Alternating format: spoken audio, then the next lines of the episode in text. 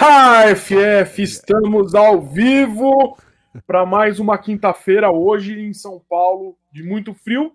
Não sei como está em Minas, mas aqui está um pouco frio e estamos com um cara 100% aí sensacional que gravou muita gente do rock, praticamente a, as últimas histórias do rock nacional. O cara gravou. FF, por favor, continue. Gente, primeiramente, boa noite. Sabe, é um prazer imenso estar aqui com o Paulo Ayanha. Eu confesso aqui no ar para isso ficar gravado para a posteridade, que quando eu mandei o convite para ele, quando eu o chamei para participar, eu falei assim, gente, será que o Paulo vai me responder? Porque é um cara realmente aí muito cheio de coisas, sabe? Com currículo, assim, gigantesco, né? Com, com um, um, canal muito bacana, com reviews e com tudo e tal. E assim, gente, para mim é uma honra muito grande poder conhecer o Paulo, poder conversar com ele, poder estar tá aqui e trazer isso, levar isso para vocês, para a gente poder conversar aqui. Paulo, muito obrigado, primeiramente. Paulo Ayanha. Pô, eu que agradeço. Músico, é. produtor, engenheiro de áudio, assim, youtuber. Modelo e atriz, é, é. Faço. É, modelo, modelo, modelo fotográfico, né? Modelo de passarela também, né, Paulo? Uhum. É, a, a, gente falou nos Eu tenho altura para isso, é, tem altura. É. pois é. E assim, ícone mesmo, falo sem sombra de dúvida, ícone aí do, do, da música nacional, sem dúvida, sabe? De, de trabalho e tudo. E assim, eu vou começar o programa. Eu, quando eu pedi o Paulo o, o, o, um mini release dele, ele me colocou anos, né, em que ele começou a fazer as coisas, né? E vamos começar lá de 84, que é quando músico desde 84. Sim. Da primeira parte, como que veio essa paixão aí pela música? Falou assim, quero ser músico. Foi em 8 de dezembro de 1980, foi a morte do John Lennon foi o que desencadeou a coisa toda. Eu já ouvia música antes, seriamente, assim, porque eu tinha 9 anos de idade né, nessa época, mas com 7, meu pai comprou toda a coleção do Roberto Carlos em cassete pra gente. A gente ouvia Roberto Carlos pra caramba. Eu, eu digo a gente porque daí o meu irmão, né? Meu irmão é guitarrista, é um ano e meio mais velho que eu, Carlinhos. E, e, a gente já era apaixonado por música com a morte do, do John Lennon. É, aquilo foi um, um rebuliço, assim. É, vocês estão com que idade? Né? Só para 41. Não. E eu, eu 38. Ah, eu vocês não pegaram, não pegaram essa, essa época aí. O que que acontece? Você ligava a qualquer rádio, em qualquer horário, estava tocando Beatles ou John Lennon. Entendeu? Foi, um, foi uma comoção absurda, assim. Como foi a morte do Elvis também em 77. Que eu lembro, eu tinha seis anos, eu lembro minha mãe chorando porque o Elvis tinha morrido e tal. E, e aquilo foi muito forte, né? A gente passou a ouvir Beatles pra caramba. Na sequência veio pro Brasil o Queen, em março de 81. E, e na escola, a molecada toda comprando disco do Queen, disco dos Beatles. Aí o, o pai de um amigo nosso foi para os Estados Unidos e trouxe o Alive One do Kiss, que era fora de catálogo no Brasil. É, o pai de um outro amigo trouxe o Great Rock and Roll Swindle do, do Sex Pistols da Inglaterra. E uhum. aquilo a gente copiava cassete e rodava de mão em mão, entendeu? Ia, ia é, levava o disco na escola, um pegava, copiava cassete para o outro e tal. E, e dali, cara, e CDC também, né? CDC tinha um, na, na época já era o Back in Black, mas a gente conheceu com o, com o Highway to Hell, né? E que os dois puta disso, dá, dá para escolher, vem dado que tá tudo certo, né? E, e ali, essa, essa mistureba aí é, fez, fez a cabeça da galera toda e a gente só pensava em montar uma banda entendeu? Eu até brinco com isso que é, eu fui fazer uma, uma palestra numa, numa, faculdade uma vez e uma menina falou assim para mim, pô, por que, que tem pouca mulher né, na, no meio de produção musical? Eu falei, porque a mulher muda de tempos em tempos ela, ela quer fazer outras coisas, entendeu? Eu falei, homem não, homem é imbecil. Eu com, com 10 anos de idade, eu queria ser o, Angus Young, eu tô com 50 e eu quero ser o Angus Young ainda, entendeu? É a mesma coisa, isso não muda, né? Então tem, tem esse tipo de coisa. Então é, foi muito forte, todo mundo queria ter banda. E todo mundo foi aprender a tocar alguma coisinha e tal. Aí compra um violão, porque naquela época falava, quer tocar guitarra, tem que saber tocar violão, entendeu? Tinha essa uhum. história. Aí a gente, a gente comprou violão e, e, e, meu irmão é, teve muita facilidade. Meu irmão, aquele cara que passava a pestana de falha, fez, é assim, vrum, saiu perfeito, sabe? Primeira vez. Falei, filha da puta, eu, eu, pra fazer uma pestana foi anos para conseguir sair o som de uma pestana. Eu fui pro baixo por causa disso, inclusive, né? E, enfim, e aí o que acontece? A gente acabou montando uma banda com os amigos de escola. E, e uma banda chamada Choque, eram cinco pessoas, e eu fui pro contrabaixo porque sobrou, realmente. Meu irmão tinha comprado uma guitarra, é, um amigo nosso, o Vagal, tinha comprado, o Vagal que era Wagner, né? Tinha comprado uma, uma guitarra também. É, o irmão dele, Frank, comprou uma bateria. Eu olhei a capa do disco dos Beatles, do Please Please Me, atrás estava escrito guitarra baixo Paul McCartney, né? porque eles traduziam bass guitar como guitarra baixo. Eu falei, vou ter que tocar isso aí, né? Eu não sabia o que, que era. E, e, aí eu fui atrás, acabei descobrindo que era uma guitarra com as cordas mais grossas, aquela história toda. E acabei começando com contrabaixo e, e uma coisa assim também, a gente não tinha noção, é, a gente não conseguia separar o instrumentista do cantor entendeu? Porque hum. quando a gente fala em Beatles, a gente fala em Queen, é, Kiss, todos eles são instrumentistas e cantores. Então a gente sempre viu o, o, todo. Então, tipo, se eu vou, eu vou tocar contrabaixo, mas eu vou cantar. Eu tenho, todo mundo canta, né? Sabe assim, era, era meio natural. Uhum. A gente nem, nem questionava se isso. Paul McCartney, Jim Simmons, né? É, é, é no Kiss, to, todos eles cantavam. Tinham músicas que eles cantavam, dos Beatles também, entendeu? No Queen, só, só o John Deacon, o baixista, que não cantava. Todo mundo tem música que ele fazia o solo tal, e todo mundo fazia harmonia vocal. Então essa noção de harmonia vocal, a noção de que tinha que cantar, veio desde de pivetinho, desde pequenininho. E aí a gente montou essa primeira banda. É, a primeira banda foi com cinco pessoas, acabou saindo dois, ficaram três.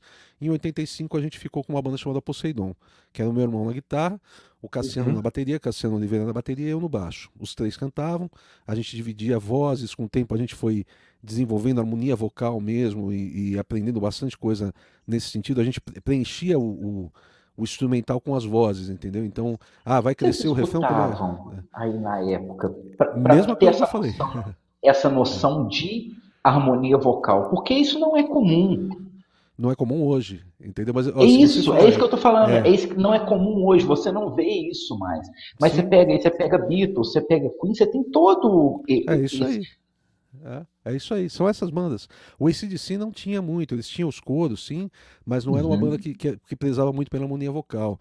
É, o Iron Maiden, que a gente conheceu um pouco depois, lá para 83, 84, é, não, 83, é, também não, não era uma banda de harmonia vocal. Embora tivesse uns momentos, mas não era desse jeito. Agora, o Queen era o tempo todo, os Beatles o tempo todo, o Kiss o tempo todo. O Kiss, uma coisa que me mata é ver uma banda cover do Kiss que os caras, quando vão fazer o refrão, cantam uníssono. Eu quero morrer com aquilo. Porque, Porque o barato ali, o refrão cresce, né? Velho? É a galera Love toda, né? gonna, gonna, gonna. Todo mundo fazendo vozes diferentes, aí fica aquele, aquela massa sonora, vem todo mundo gonna, igual, né? Pô, sem graça nenhuma, né?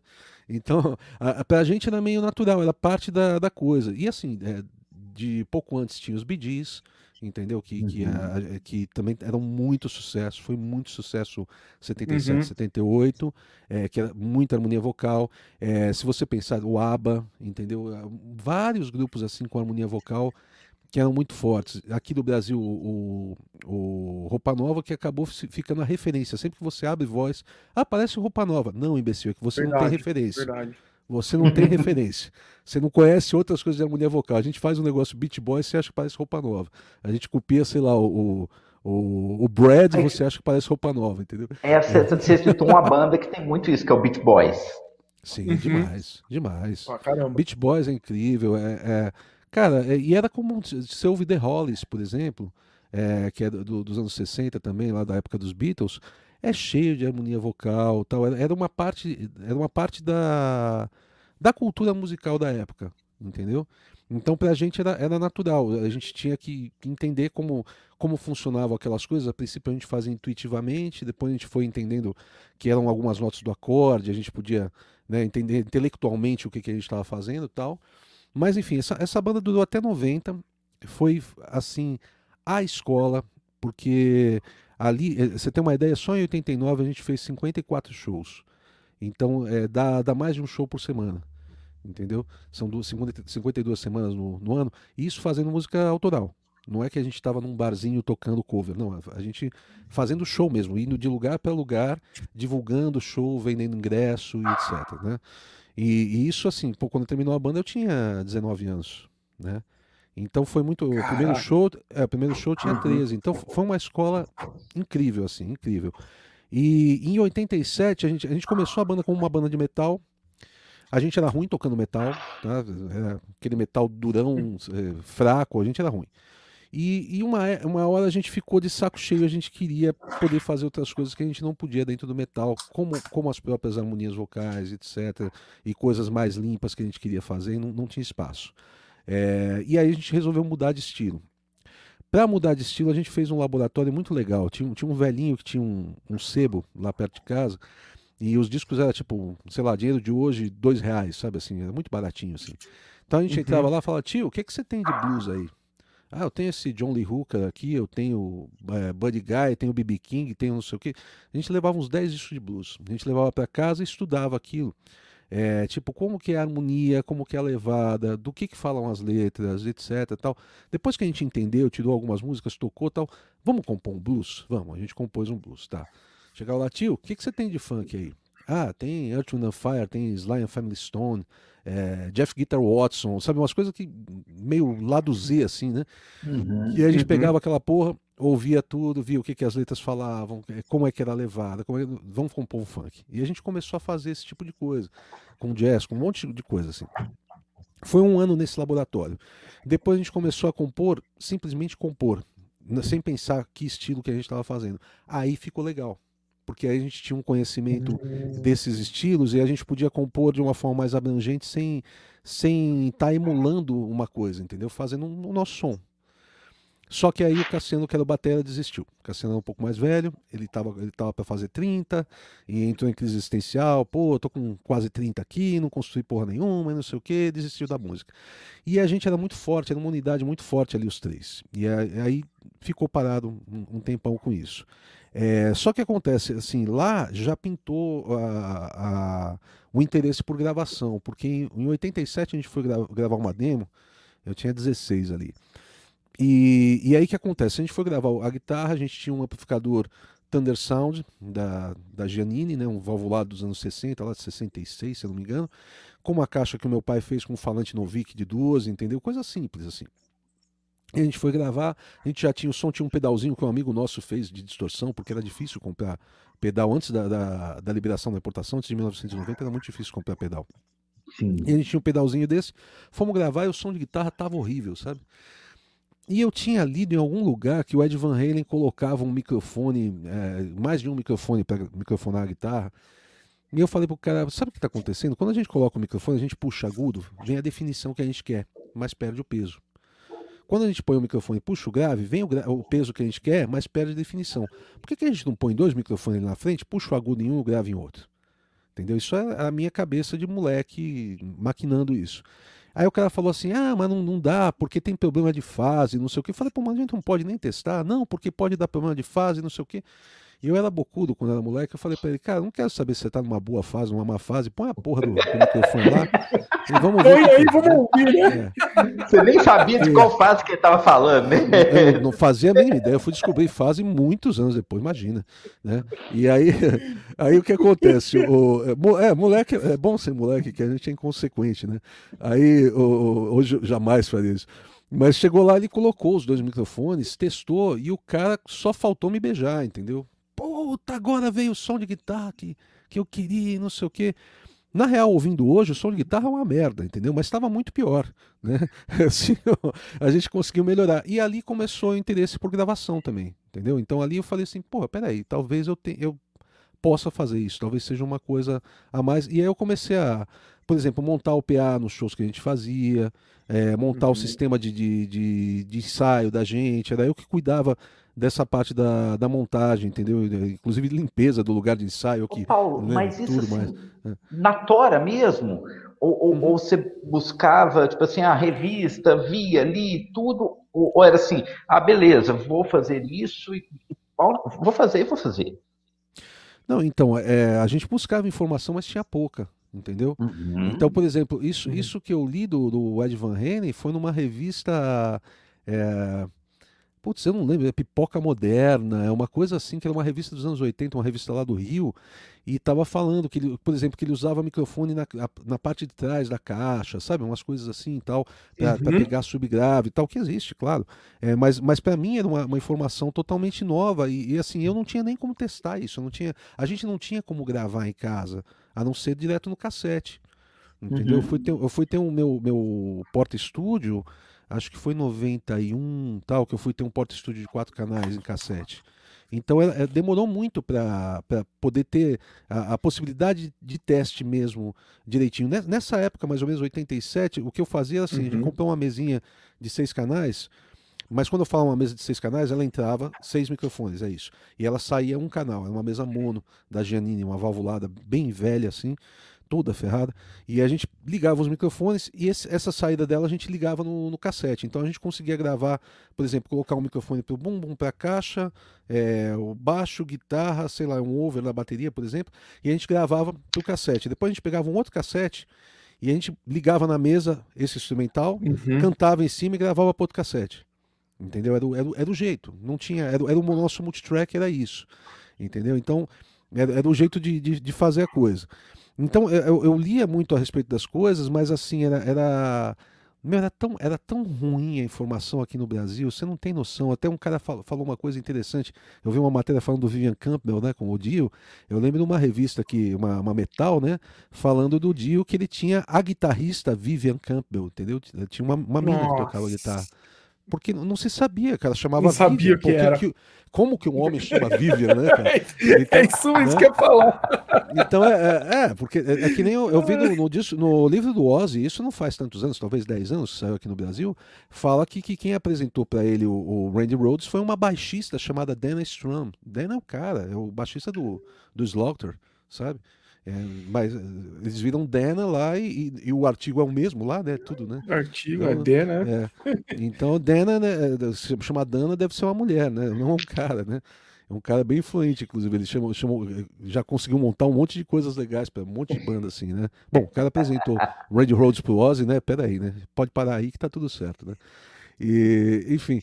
E aí, aí começou o interesse por isso, e é uma coisa autodidata, porque não tinha cursos e, e, a, e a gente mastigava todo tipo de informação que tinha. Eu tenho a sorte de ter um irmão que meu irmão é, é maluco por, por equipamento, por guitarras, por é, tudo, tudo, que você pensar. Então ele comprava Guitar World, comprava é, Guitar ah, for the Press uhum. Musician, comprava Young Guitar, a gente comprava para ver foto, né? Que era tudo em japonês, né? A gente via uhum. foto. É, é, a gente via as né? Lia as figura. Eu só sei ler as figuras, né? Tipo no, no Cidade de Deus. Né? É, a, gente, a, gente, lia as figuras e, e, tentava tirar a música da partitura, que a gente era péssimo para ler também, né?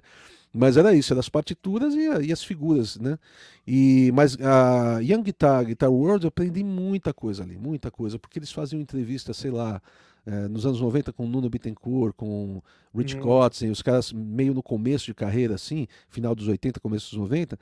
E aí perguntava o que, que os caras usavam no estúdio, entendeu? O que, que eles usavam no palco, o que, que teve dificuldade e tal. E tudo, né, jogando para dentro, jogando para dentro. E, pô, a hora que der para testar, vamos testar, né? A gente foi, foi aprendendo assim. Então até é engraçado que às vezes eu falo de algumas coisas, é, ah, porque tal disco foi usado tal amplificador. Pô, onde você conseguiu essa informação? Eu falo, sei lá, cara, tantos anos lendo tanta coisa, pesquisando tanto em tantos lugares que agora eh, não foi na Wikipédia que eu entrei ontem e li, entendeu? E leu. E, uhum. É, às vezes eu li uma entrevista, sei lá, do Rich Kotzen, do, sei lá, de 90, e falando que ele usava 013, entendeu? E aí tava, uhum. era uma, eu lembro de uma entrevista que era ele, o, o guitarra do, do. Ai, caralho. Que, que tá no White Poison? Snake, que é do. Não, que tá no White Snake do, do Winger também. Ai, caramba, me fugiu o nome dele aqui agora. Mas enfim, tinha, tinha três guitarristas. Ah, eu... Tipo, eu acho que o Nuno Bittencourt também, e um entrevistando o outro. E quando ele falou que usava 013, os caras, você tá maluco, né? Tal. Então eu, eu lembro dessas, dessas coisas, a gente vai, é o vai lembrando. Beach, não é? Rab Beach. Rab, né? Beach, Rab Beach. É, eu acho que é o Rab Beach, o Nuno Bittencourt e o. Uhum. E Rich Kotzen na capa do, de uma Guitar World, né, 92, uhum. 91, alguma coisa assim. E aí o, o que acontece? Isso tudo foi registrando. E aí é, foi pintando oportunidades, porque depois que a gente terminou o. terminou o, o Poseidon, que foi, foi, essa banda, a gente montou, eu, eu e meu irmão, a gente montou uma banda chamada Big Spender. Eu era vocal, eu deixei o baixo, eu tocava violão em algumas músicas, piano em outras. a gente estava procurando um baixista e um batera para a banda. E a banda não deu certo. A gente teve um monte de gente que passou durante um ano lá na banda, não deu certo. Mas a demo que a gente fez num gravador de quatro canais em casa deu certo pra caramba, porque a demo chamou a atenção das pessoas e começaram a me chamar para produzir. Entendeu? Então, o primeiro trabalho mais sério assim que eu fiz de produção foi uma demo de uma banda chamada Party Up, que depois virou o Toy Shop, é, que eram uns caras que eram holds do, do Viper também. Eu fui hold do Viper também há um bom tempo lá, né, durante a turnê do, do, do Evolution, do Coma Rage. Então a gente fez um monte de show, assim, eu fiz o som na abertura do Metallica, na abertura do. É, em dois Monsters of Rock, né? Então, é, Kiss, é, Suicidal Tendencies, Sabá, uma, uma, porrada de coisa assim. E na abertura do Sabá com o, com o Dio também, a gente fez aqui. E aí eles me chamaram, eu fiz uma demo deles, e a partir dessa demo o pessoal das Velhas Virgens ouviu e me chamou para produzir o primeiro CD deles. E o... aí a gente foi. Foi bom para você. Sabe como é bom aqui dentro? O, qual que era o primeiro mesmo? Foi bom para você? Foi bom para você. É, é. o primeiro. O segundo é vocês não sabem como é bom aqui dentro. É, esse eu fiz eu, também. Eu, eu, comecei escutando vocês não sabem como é bom aqui dentro. Hum. Você gravou esse ou não, Paulo? Também, também. Eu adoro esses discos. Puta som do é. cacete esse disco é. tem. Puta som, ah, eu tenho, puta som. Eu tenho ressalvas com o som, mas assim, é, eu acho que a gente deu sorte ali. Os primeiros discos que eu fiz eu era ruim de som, mas, mas eu, eu era muito caprichoso com o repertório. Então acho que a gente deu sorte por isso. Se você ouvir agora, você vai dizer, não, esse som não é bom, esse som de bateria não é bom, mas a música é tão legal, sabe, que ele a leva o som da bateria. É, então não. É, aí o, o, eles me chamaram e eu fui num estúdio. Eu fiquei sabendo que tinha um estúdio. Aliás, o Paulão, o vocalista, ficou sabendo que tinha um estúdio no Jassanã de 32 canais digitais, que era uma coisa surreal. Assim. A gente falou, não, Jassanã, 32 canais digitais, não faz, não faz sentido. E a gente foi lá para gravar Acabei produzindo esse disco lá, o cara gostou de mim, acabou me contratando para trabalhar no estúdio, o Toninho, eu fiquei três anos lá. E aí um dia eu cheguei em casa e meu pai me falou assim, olha, o Rick Bonadil te ligou e ele queria saber se você não, não quer trabalhar para ele. Eu falei assim, ah, vamos lá, né? Vou conversar com ele, vamos ver qual é. Eu conheci você já conhecia ele? É, Isso. então eu, eu conhecia, eu conheci ele em 91 tem uma banda que chama Resgate, que é uma banda gospel que eu produzi vários discos deles também. É, uhum. e, e, o uhum. Resgate é um. É, eles, eles fizeram dois discos com o Rick antes, e no primeiro que eles foram fazer, eles pediram emprestado um ampli do meu irmão.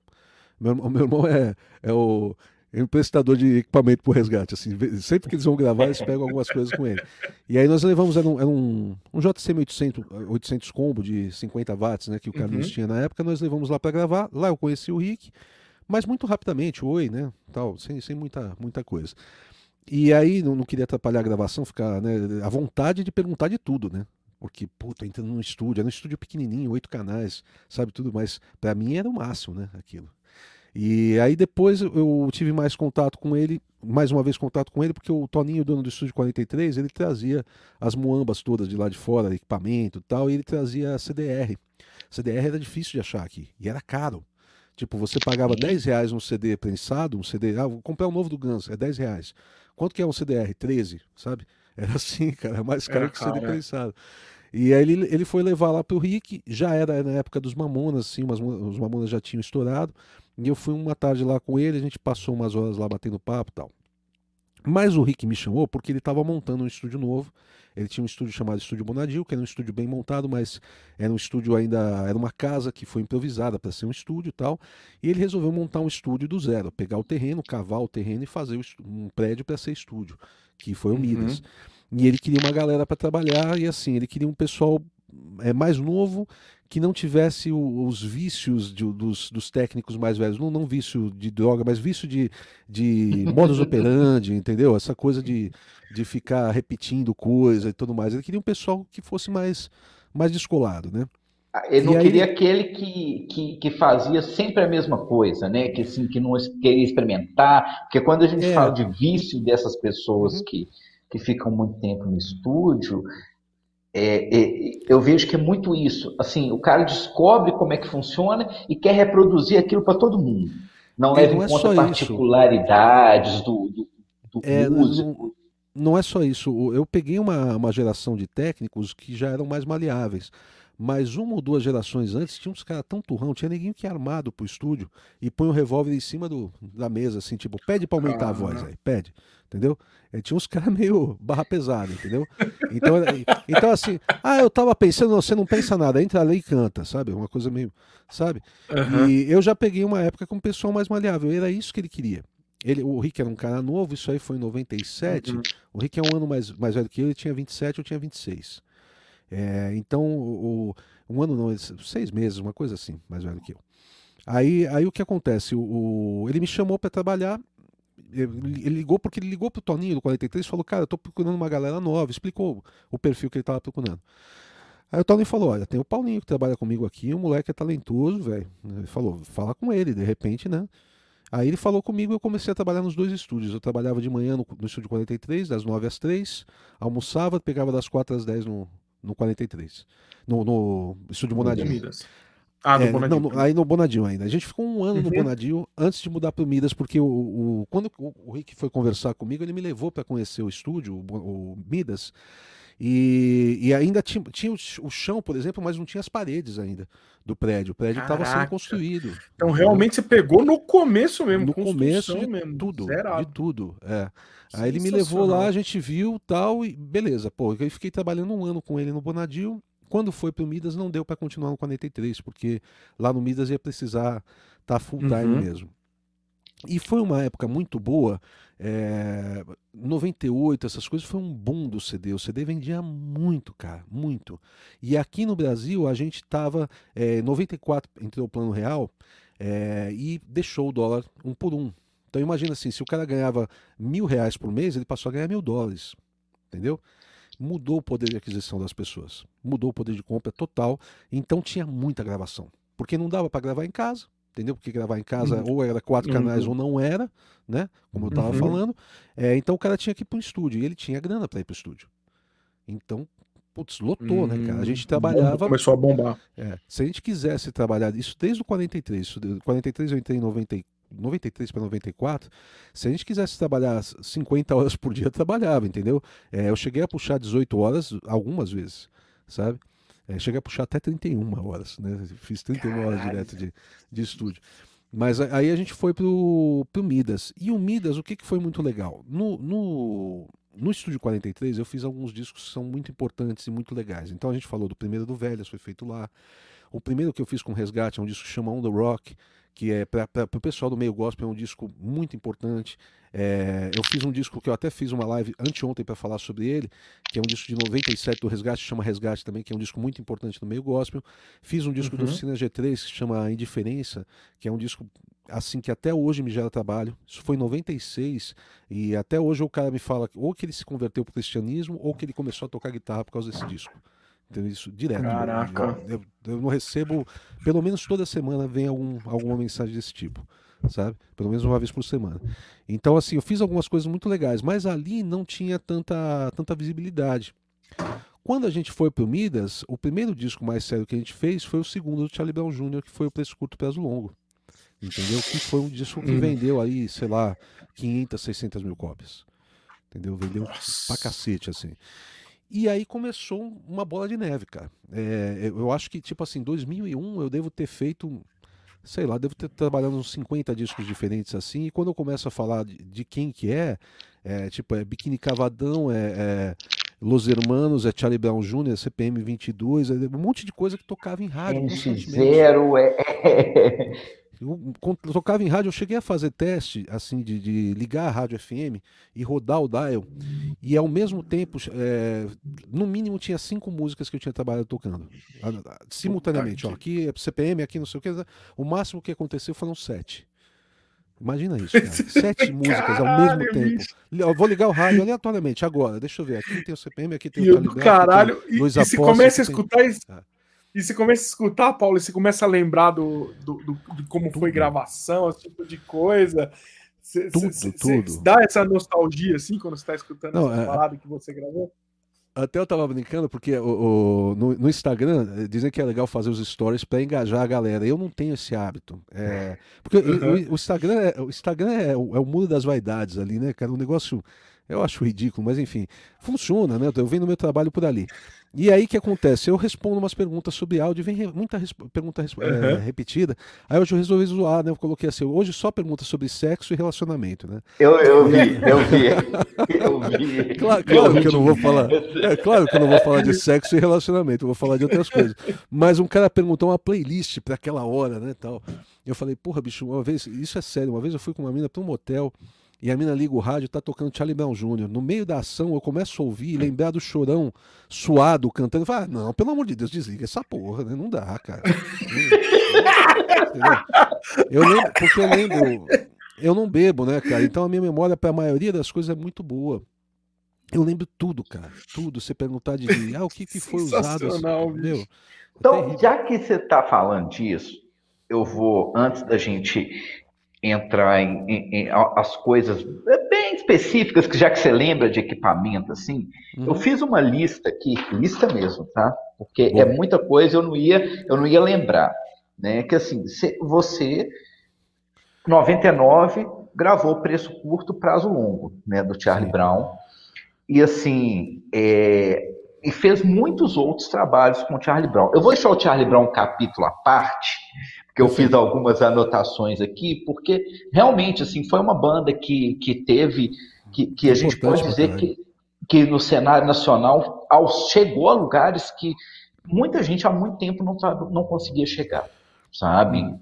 E, tem, e ainda tem, né, uma representatividade muito grande. Nossa, mesmo absurdo. sem chorão, mesmo sem champignon e tudo. É. Marcão tá, andou fazendo, né, com, com, com o egípcio, né, alguns shows, algumas lives, né? Tanto que você gravou Tijuana vão... também. Gravei Tijuana. Eles vão fazer uma, uma turnê, é, a gente voltando da pandemia, vai ter uma turnê do Charlie Brown Jr. com, com, a, com os, todos os músicos remanescentes e o egípcio cantando. Tá, tá armado isso aí. Vai ser do caralho isso aí. Pois é, com certeza. E aí, logo depois, você gravou o, o, primeiro disco do Tijuana, que é o Ilegal, né? Sim, sim. E, e, é o disco que tem Tropa de Elite. Quando você escutou, você tinha. Quando você estava lá gravando lá o Tijuana, e você escutou Tropa de Elite a primeira vez, você falou assim. Você pensou por algum momento que ia ter aquele retorno absurdo que, que a música teve? Cara, te falar uma coisa, eu tinha gravado antes Osteobaldo. Osteobaldo é o Tijuana com outro vocalista. É o mesmo, mesmo time, só que é o Johnny no vocal ao invés do egípcio. Né? Aí, uma época, o, o egípcio entrou, eles ficaram com dois vocalistas um tempo, fazendo ensaios, uhum. mas não chegaram a gravar com isso dessa, dessa forma. O Johnny resolveu sair, eles montaram o Tijuana. É, cara, Tropa de Elite, Pula, é, são as músicas mais os Teobaldo que o, o Tijuana já fez. Porque tinha essa coisa, é, é, é a batida do funk, do funk carioca, pum, tchá, um, tchá, um, sabe, com guitarra pesada em cima, pesada entre aspas, né? Pesada em cima, tal, e, e aquele tipo de, de, de, temática, tal, porque o Tropa de Elite fala do, do cara pegador, o cara que sai para pegar a mulher. Ninguém para para pensar nisso, mas né? É, pode, pode prestar atenção na letra que é isso, né? É, como, é, como, é, que é? é ah, eu não estou lembrado da letra agora, mas é isso. E é, e é muito a temática do, dos Teobaldo. E o que eles queriam justamente no disco do Tijuana era fugir do Teobaldo. Era fazer uma coisa diferente. Hum. Entendeu? Uhum. Então, e só que só que tem uma, uma, coisa que é que é ah e outra coisa inclusive o Johnny saiu e, e supostamente o Johnny era um dos elos fracos do, do, do, que fazia com que o Steobaldo não funcionasse, por causa da temática das letras dele, por causa do, do jeito dele cantar e tudo mais. É, essas duas músicas são do Johnny também. Entendeu? Tropa de Elite. E, e, então, então, tipo assim, sabe aquilo que todo mundo achava que era errado? Não tinha nada de errado com aquilo. Talvez tenha sido o um momento, talvez. Não sei, não tinha, não estava errado. Entendeu? Claro que o, o egípcio tem uma, uma voz mais mais pop, vamos dizer assim, do que o Johnny tinha. Uhum. Tá, beleza. Mas não tinha nada de errado ali. É, é, que, é que quando dá certo, é, ninguém questiona. Quando dá errado, aí querem mudar para para achar uma forma. Dizer que não funcionou, uhum. não, funcionou, funcionou, porque esse disco foi um disco de ouro, entendeu? As, as músicas viraram super bem tudo mais, então funcionou. Mas, mas era uma, é uma coisa que para mim foi uma zebra. Quando eu vi que, que tava pegando pula e tava pegando tropa de elite, eu falei, mas caralho, os caras mudaram o esquema para fazer a mesma coisa? Tipo, agora, agora tá funcionando o que eles faziam antes? Não, né? Tipo, que loucura, né, cara? Entendeu? E a gente fez, do, do Tijuana a gente fez, trabalhou em vários, assim, eu acho que eu acho que eu trabalhei em uns cinco deles, mais ou menos. Isso, são, é. são vários. E aí, é. logo depois, ainda em 99, tem o primeiro disco do Los Hermanos. Sim, sim. O primeiro Ana, disco. Ana Júlia, é. Isso. Aí, Ana o que eu queria te perguntar, se ali, porque é, é um, parece que é uma outra banda, né? Assim, do caminho que eles começaram a seguir pós né, o primeiro disco. Mas você que acompanhou, você que trabalhou com eles ali naquele momento, dava para perceber que eles tinham uma coisa que iriam para o outro lado, para um lado um pouco mais refinado e tudo, porque. É, é, o, o, o que eles diziam é que eles eram uma banda é, de, de ska com letra de samba dos anos 30 sabe? Tipo, tire esse azedume do meu peito e com despeito trate minha dor, né? Você vê? Parece essas coisas de, sei lá, de Vicente Celestino, sabe? Essas coisas assim. Eles tinham esse tipo crer. de letra, é, só, que, só que eles faziam hardcore ska, né? Tinha metaleira, uhum. tinha coisa hardcore. Exato. E, e aí, é, a ideia deles era essa, esse era o estilo da banda. Né, era o que eles faziam. E músicas como Ana Júlia e Primavera era aquela música tipo lado B, era pra, não para preencher disco, eram músicas que eles gostavam e tudo mais, mas não era música para ser como, como uma música de trabalho, entendeu? Uhum. E eu uhum. lembro de eu, de eu falar pro Marcelo, cara, e não sei se ele lembra disso, mas eu lembro que eu falei assim, cara, essa música é muito boa, né, da, da Ana Júlia. Eu falei, porque aqui não tem, não tem faixa etária, aqui não tem. É, isso, isso toca para qualquer pessoa. É para rico, é para pobre. Uhum. A, música, a música tem uma historinha bem, bem definida ali que, que ela vai funcionar pra cacete. Eu falei, isso aí, meu, se sair como single, falei para ele, vai estourar mesmo. Ele falou, não, mas não pode sair como single. Entendeu? Não pode, porque não representa a banda. Eu falei ele, então, então acho que é melhor não gravar. Mas eu não decidia nada, né? Eu era, eu era, só o técnico ali, né? Foi só um comentário. Uhum. Né? Até, até fui além do que eu deveria fazer, né? Do que eu deveria falar. Mas eles gravaram, a gravadora escolheu como single, deu no que deu, foi a música mais executada do ano. O segundo single foi Primavera, entendeu? Que era uhum. outra música que eles não queriam que fosse outra single. música também. É. E, e, eu, e ali rolou, rolou muito, muita mágoa com a gravadora. Então, não sei exatamente detalhes, porque eu não tenho contato com, com, com os caras. Para não dizer que eu nunca uhum. mais falei com eles, eu, eu já troquei um, uns e-mails com o Marcelo uma vez, tal, não, mas a, a, gente, eu não tenho contato. O pessoal do Rio, a gente aqui de São Paulo, a gente na correria uhum, aqui, eles uhum. na correria lá. Não é nem que ah, neguinho brigou, não. A gente não se fala porque não aconteceu, né? E os caminhos quando... seguiram, foram diferentes. É, é, eu, a, a, vez que eu falei com o Marcelo foi que o Velhas gravou Ana Júlia e eu, eu peguei o contato dele com o Fernandinho, que era baixista do, do CPM 22, porque o, o Fernandinho gravou o, o, o, disco dele com a, com a esposa, esqueci o, o nome da, do, da banda que ele tinha. E eu falei com o Fernandinho, peguei o um e-mail dele e mandei a música para ele. Ele respondeu: pô, Paulo, que saudade e tal, não sei o que. A gente conversou rapidamente assim. Mas enfim, é, eu, eu não sabia, eu sei que rolou uma mágoa com a gravadora por causa dessa coisa de, de, de colocar uma música que eles não queriam, e, de, e, deve ter tido talvez mais alguma outra coisa. Aí chegou um momento que eles resolveram fazer as coisas do jeito deles, entendeu? E, uhum. e a gravadora ficou puta com isso, mas eles fizeram e deu certo, entendeu? Eles foram contra tudo que a gravadora queria e mesmo assim funcionou. E funcionou muito, muito, assim, é uma coisa surreal o sucesso dos Hermanos. É, meu irmão trabalha no, no Villa Country, né? Que é dos, é dos, mesmos donos do Espaço das Américas e tudo mais. E há um, um tempo atrás, uns anos atrás, é, o Los Hermanos ia fazer um show. E aí a, a menina que trabalha na, na organização falou para um dos donos falou: Olha, acho que era melhor a gente reforçar a segurança amanhã, que vai ter a venda dos ingressos dos Hermanos. E o cara falou assim: Pô, por quê? Você tá maluca? Falou: Pô, ou eu não entendo porra nenhuma desse meio, entendeu? Ou não vai ter ninguém para ver esses caras. Eles iam fazer uma data, são, são acho que 7 mil pessoas que cabe. Eles fizeram 10. Foi vendido 10 datas em questão de dois dias. Dois dias para 7 mil pessoas. Fenômeno, né? Fenômeno. É, é religião, velho. É, é eles, é eles, o Legião, Legião Urbana é assim também. Legião se, se lançar um. Ah, tem um disco do Renato mascando chiclete aqui. Vende. Bom. Entendeu? E o Charlie uhum. Brown tá nessa onda também, viu? O Charlie Sim. Brown é, é né? muito distante disso, não. Igual essa turnê aí que você falou que, que eles vão fazer, isso daí vai ser um negócio gigante.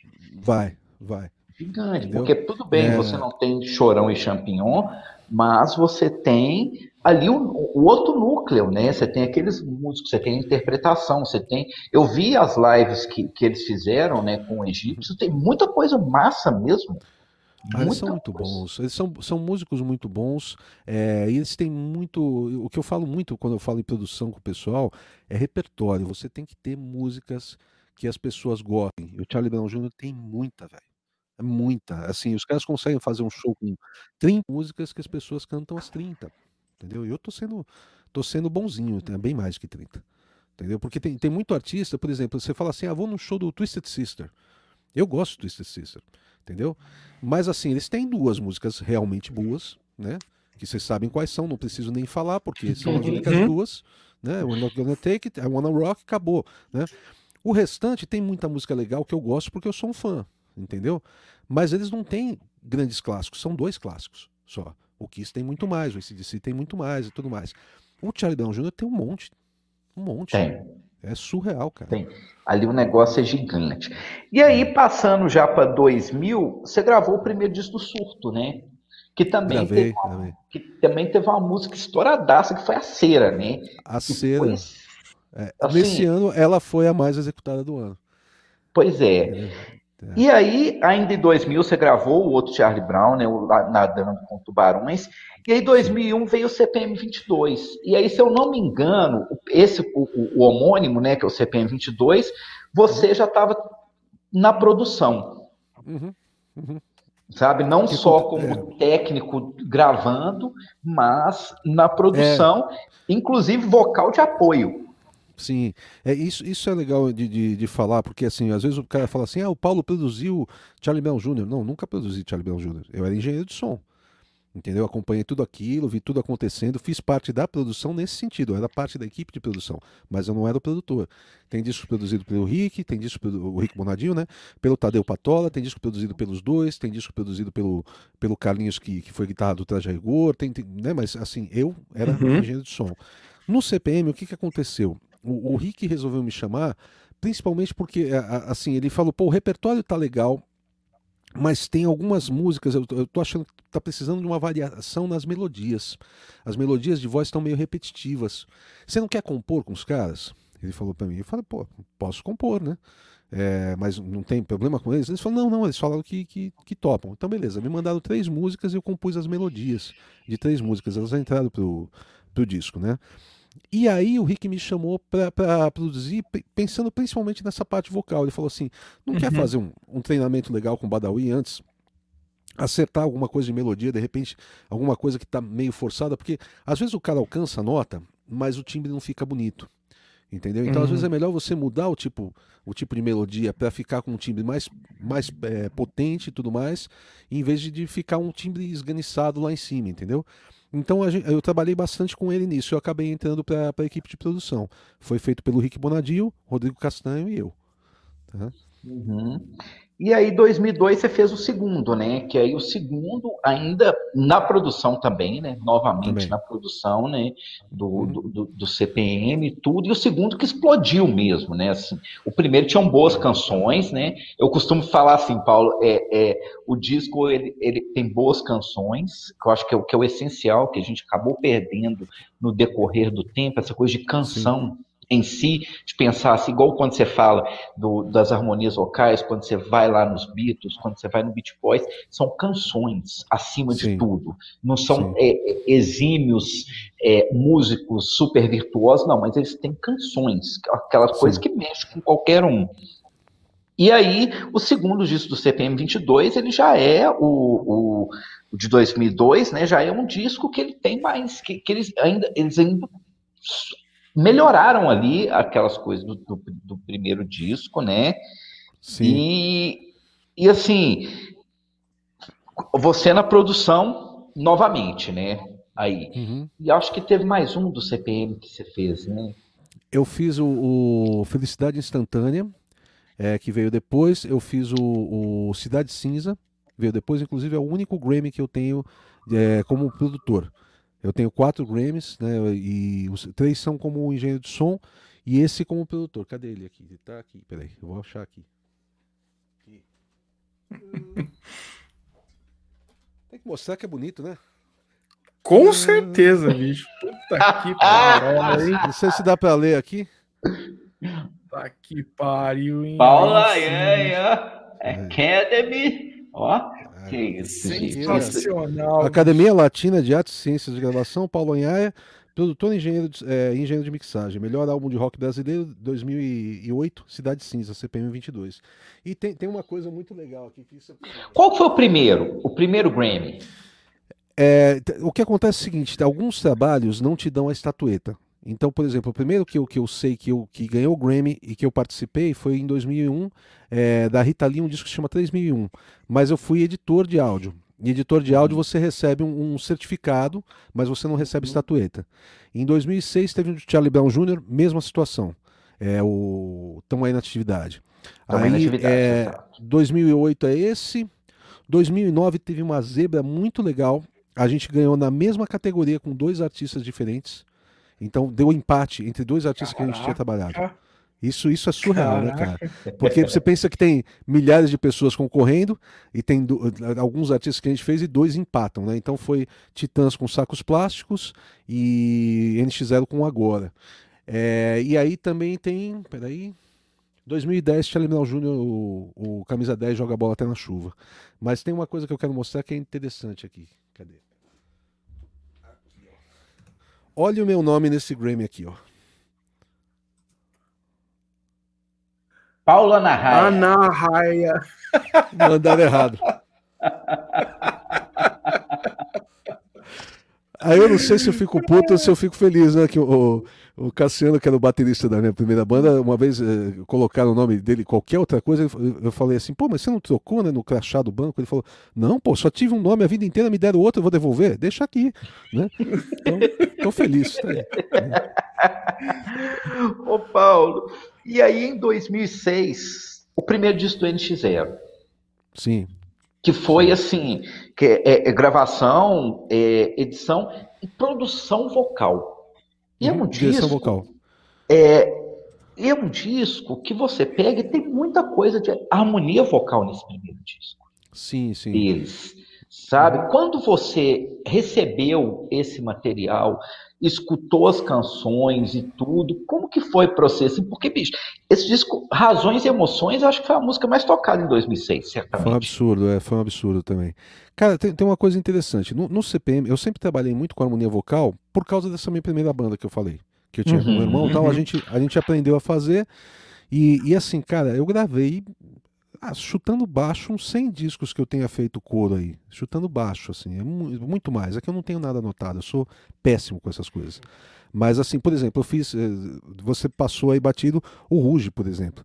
Entendeu? Que não tem nada a ver ah. com guitarra. Entendeu? Mas eu fiz Bom, a, a, a direção vocal. Family, né? Fat Family eu trabalhei com eles, mas não em disco. Trabalhei em, em, coisas de rádio, algumas situações assim, por exemplo, eles fizeram uma participação especial num disco do PMC, que é um cantor de, de rap e tal. Então trabalhei, mas, mas, por exemplo, eu nunca fiz direção vocal do, do Fat Family, uhum. nunca fiz. Mas o Ruge, mas... a direção vocal foi sua? É, o Ruge eu fazia os arranjos da, de voz, então eu escrevia né, as, as notas que iam cantar, eu fazia o treinamento com as meninas, então a gente ficava coisa de, de duas semanas é, treinando as músicas, escolhendo quem ia cantar qual voz, qual momento ia fazer, e depois eu dirigia dentro do estúdio também.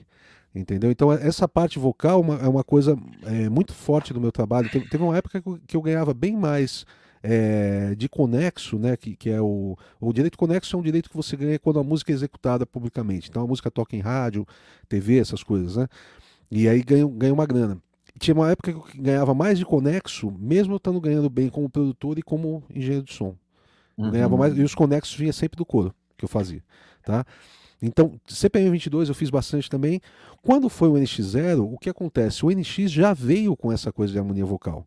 Porque eles têm o, o Diego e tem o G, o, o, o, guitarra, que eles já faziam muita harmonia vocal, os dois. Então, a, a maioria das coisas que tem lá, maioria mesmo, assim, tipo, 90% que tem lá é coisa deles. Entendeu? Não, não, eu não, às vezes eu, eu consertava uma notinha e falava, não, pô, vamos a gente pode tentar um negócio diferente aqui, entendeu? Mas assim, a maioria mesmo é coisa deles. E eu, e eu cantei em, pouca coisa deles. Que o can, cantar mesmo foi pouquíssima coisa. entendeu? Mas, mas eu tive a sorte de cantar, por exemplo, um coro de, de Sorrezo, que é uma música que tocou pra caramba, muito. entendeu? É, tocou então, muito. Né, é, tchic, tchic, clean, né? É bom, né? Não, e outra, né? Assim, mas o, o, o, a época do Sorrezo já é uma época diferente aí do, do, do primeiro disco, né? Tipo assim, uhum. já tem um refinamento aí é na, na questão né? instrumental e tudo. Você vê uhum. já o, a, o crescimento da banda, exatamente. Sim. Você vê já uma banda mais madura e tudo. E, e assim, mas o, o negócio que você estava falando lá né, em 99, que você escutava, você passava o dial da, da rádio, né? Em 2006 você devia passar o dial, você devia escutar razões e emoções dez vezes ah, por direto, dia. Direto, Não, mas isso, isso que eu tô falando, essa época da, do dial aí, acho que era 2003, por aí, sabe? É, foi uma época, em 2001 que o bicho pegou mesmo, e foi pesado assim até uns, acho que até 2006, mais ou menos, foi bem pesado. Uhum. Aí depois todo mundo teve problema de saúde, né? Um teve tinnitus, outro teve estafa, outro teve síndrome do pânico. É. A gente falou, não, vamos pegar mais leve. a gente diminuiu o, o, ritmo. Que eu digo a gente, é, o Rick, o, o Lampadinha, a equipe, eu todo, né? a equipe, a equipe do... toda, a equipe toda, a equipe toda entrou em parafuso. a gente falou, a gente tá pegando meio pesado, esse negócio de 12 horas todo dia não tá legal. Vamos, vamos diminuir, vamos. Daí a gente passou a a pegar à tarde, né? Pegava, tipo, sei lá, duas da tarde e até umas dez, nove e tal. E rendia o trabalho do mesmo jeito, né? Que é, tem, tem, isso, quando você está descansado, o trabalho rende mais, né? É, não, não uhum. é o problema de fazer um dia de 12 horas, é o problema de você fazer meses 12 horas todo dia, né? Aí você, chega uma hora que você entra no estúdio e você está não sabe onde Aí, você está. Né? Por falar nisso, já que você está falando dessa coisa do, de muito trabalho. Só, só, só, finalizar uma coisinha. Você falou da, da do NX0, que eles, eles estavam mais maduros e tudo mais. Uhum. Eles eram muito novinhos. Quando a gente fez o primeiro disco, o G, o guitarrista, tinha acabado de completar 18 entendeu? Era muito molecada mesmo, entendeu? Uhum. Então, é, e é o disco que tem razões e emoções, entendeu? Então eles eram muito novinhos. Quando, tipo assim, quando eles fizeram. É, é, que nem quando você vê dos Beatles, né? Você fala assim, ah, no final da, da, da carreira ali, né? Eles já estavam mais velhos tal. É, eles deviam ter 26, 27. Tipo, porra, bicho, eles eram uns moleques, né? assim, então é a mesma coisa, né? Quando, quando fizeram o Sorrezo, de repente o G devia ter 23, sabe? Uma coisa assim. Não é tão, não é tão grande a distância, não, né? Não, não, ele era novo, mas, mas musicalmente ele já era muito mais maduro, né? O G é um cara uhum. muito musical, velho. O G é um cara que ele, se ele não tá tocando a guitarra dele, ele tá tocando violão, ele tá sentado no piano. Você não vê um moleque sem um, um instrumento na mão, assim, entendeu? Ele é muito musical o tempo todo tocando, toca muito bem, canta bem, compõe bem. É fera demais. E aí, assim, deixa eu pegar esse disco como exemplo. É, quanto tempo quanto duravam essas gravações? Até o disco ficar pronto? Nossa, normalmente era muito rápido, cara. Esse agora, que é o disco que a gente tem o, o Grammy, foi duas semanas, cara. Duas Nossa, semanas. rápido pra cacete. Segunda a sexta. Com... De segunda a sexta, tipo, das duas da tarde até nove, dez horas da noite. Entendeu? A banda estava muito preparada, eles já tinham o repertório todo feito. Nessa época, o, o Caco, o baixista, já tinha montado um home studio bem legal, assim. É um, é estúdio, mas na ah, casa dele, tá. entendeu? Né?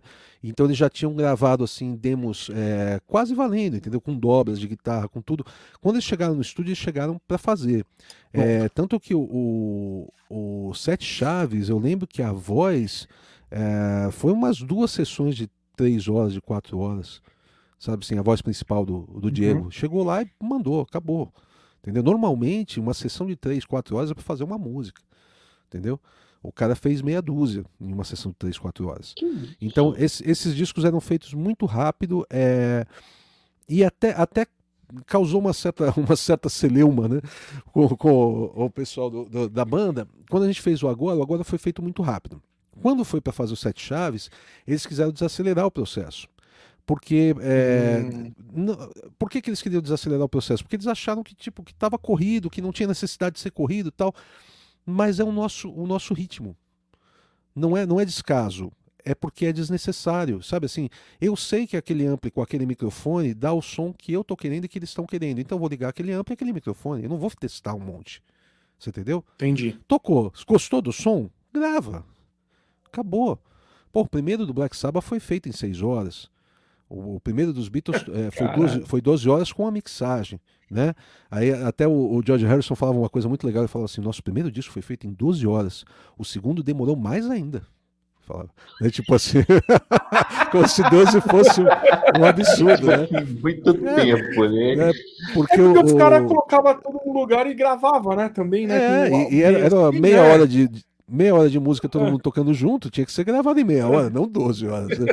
Então, então a gente trabalhava muito rápido, a gente era muito eficiente, assim. Sim, existia uma repetição de padrões, sem dúvida existia, mas é aquela repetição de padrão. Imagina, não sei no, no que vocês trabalham exatamente, mas imagina no que você trabalha, aquilo que você sabe que funciona. Por que, que você uhum. vai fazer diferente, cara? Concordo. Entendeu? Então, uhum. a, aí, no, no, no Sete Chaves foi um, um processo mais demorado, é, com um resultado similar. Eu não acho o resultado é, tão diferente assim. Inclusive, agora tem Grammy, o Sete Chaves não tem. Entendeu? É, e, entenda, e, entenda bem, eu estou falando dos Grammys, assim, as pessoas às vezes acham que é, um, é um, uma coisa meio, meio besta.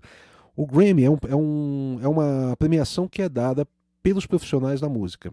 Quem vota no Grammy são artistas, são produtores, diretores de gravadora, é, sabe, a galera profissional da música.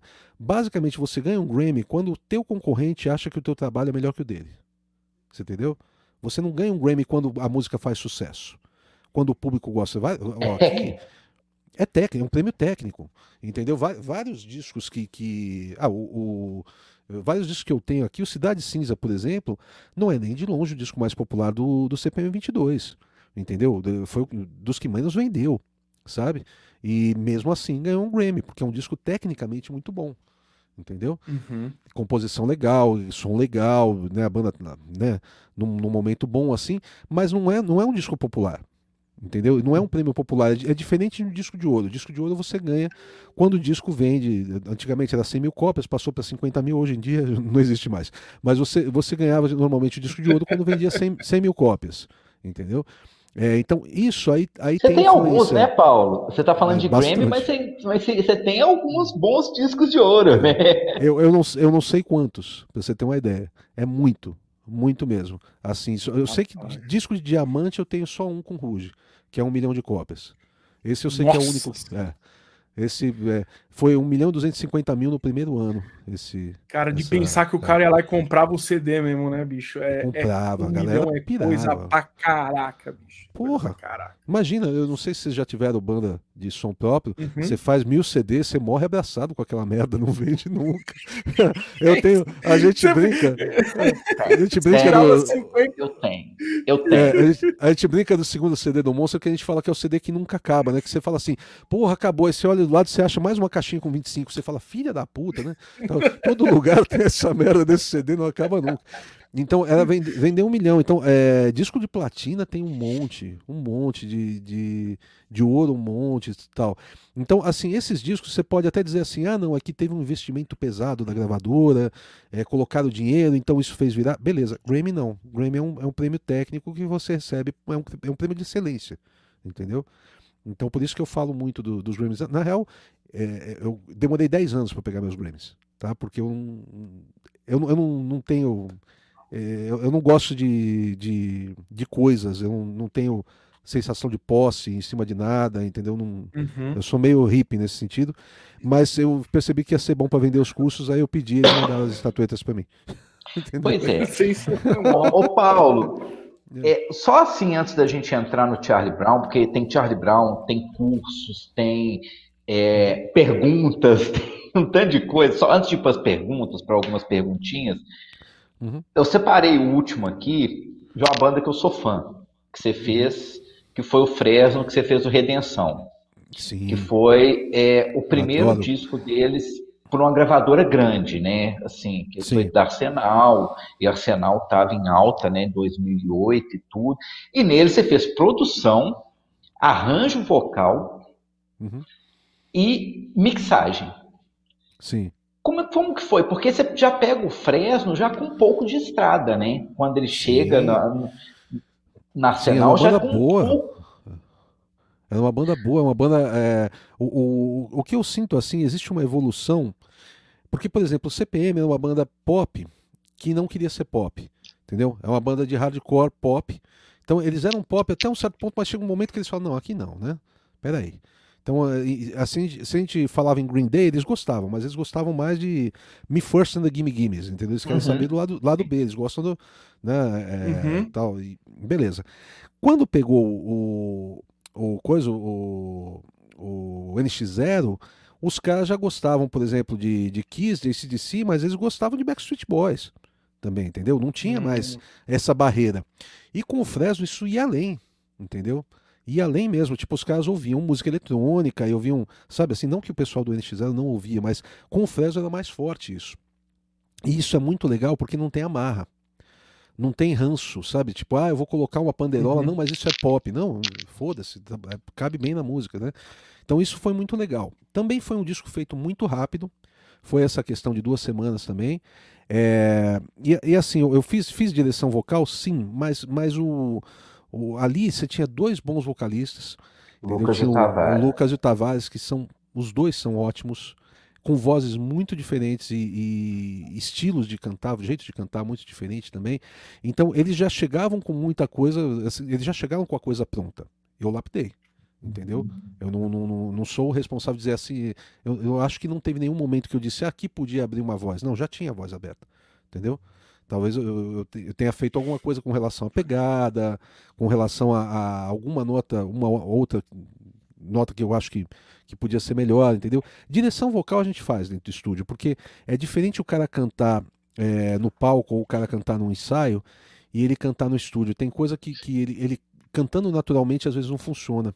E você tem que é, dar sugestões pro cara, olha, tenta fazer mais sussurrado, tenta cantar com mais pegada, ou com mais ar, ou com. Entendeu? E você dando sugestões e, ó, cuidado que você está correndo um pouco aqui isso está fazendo a música ficar meio afobada, não, pensa um pouco mais para trás tal.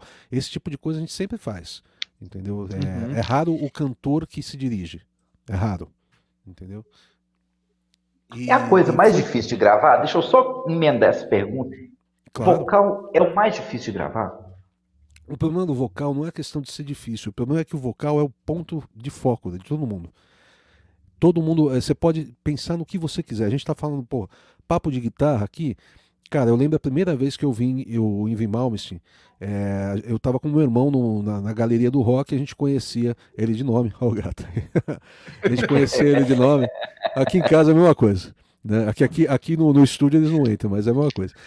E aí o, o conheci, a gente conhecia ele de nome por causa do, das revistas, Young Guitar, uhum. essas coisas. E ele tinha tocado no Alcatraz, né?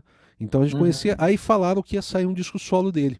E um dia a gente tava, acho que foi na Devil's Records lá, que era uma loja aqui da, da, da galeria, e tava lá o, o Rising Force, né? Pô, vamos ouvir, né? A gente colocou pra ouvir e tal. Eu contei até essa história pro Jeff Scott Soto muitos anos depois, né? Vamos ouvir, começou tal, e, e entra, eu não lembro se Far Beyond the Sun, alguma música dessas, desses arrasos, assim, né? E a gente ouvindo aquilo, maravilhado com aquilo, né? Aí o cara chegou e falou pra gente assim, Chicão chegou e falou: Escuta, vocês vão ficar ouvindo ou vão levar o disco? Já não viram que é, que é foda tal? Ah, a gente tá esperando entrar a voz.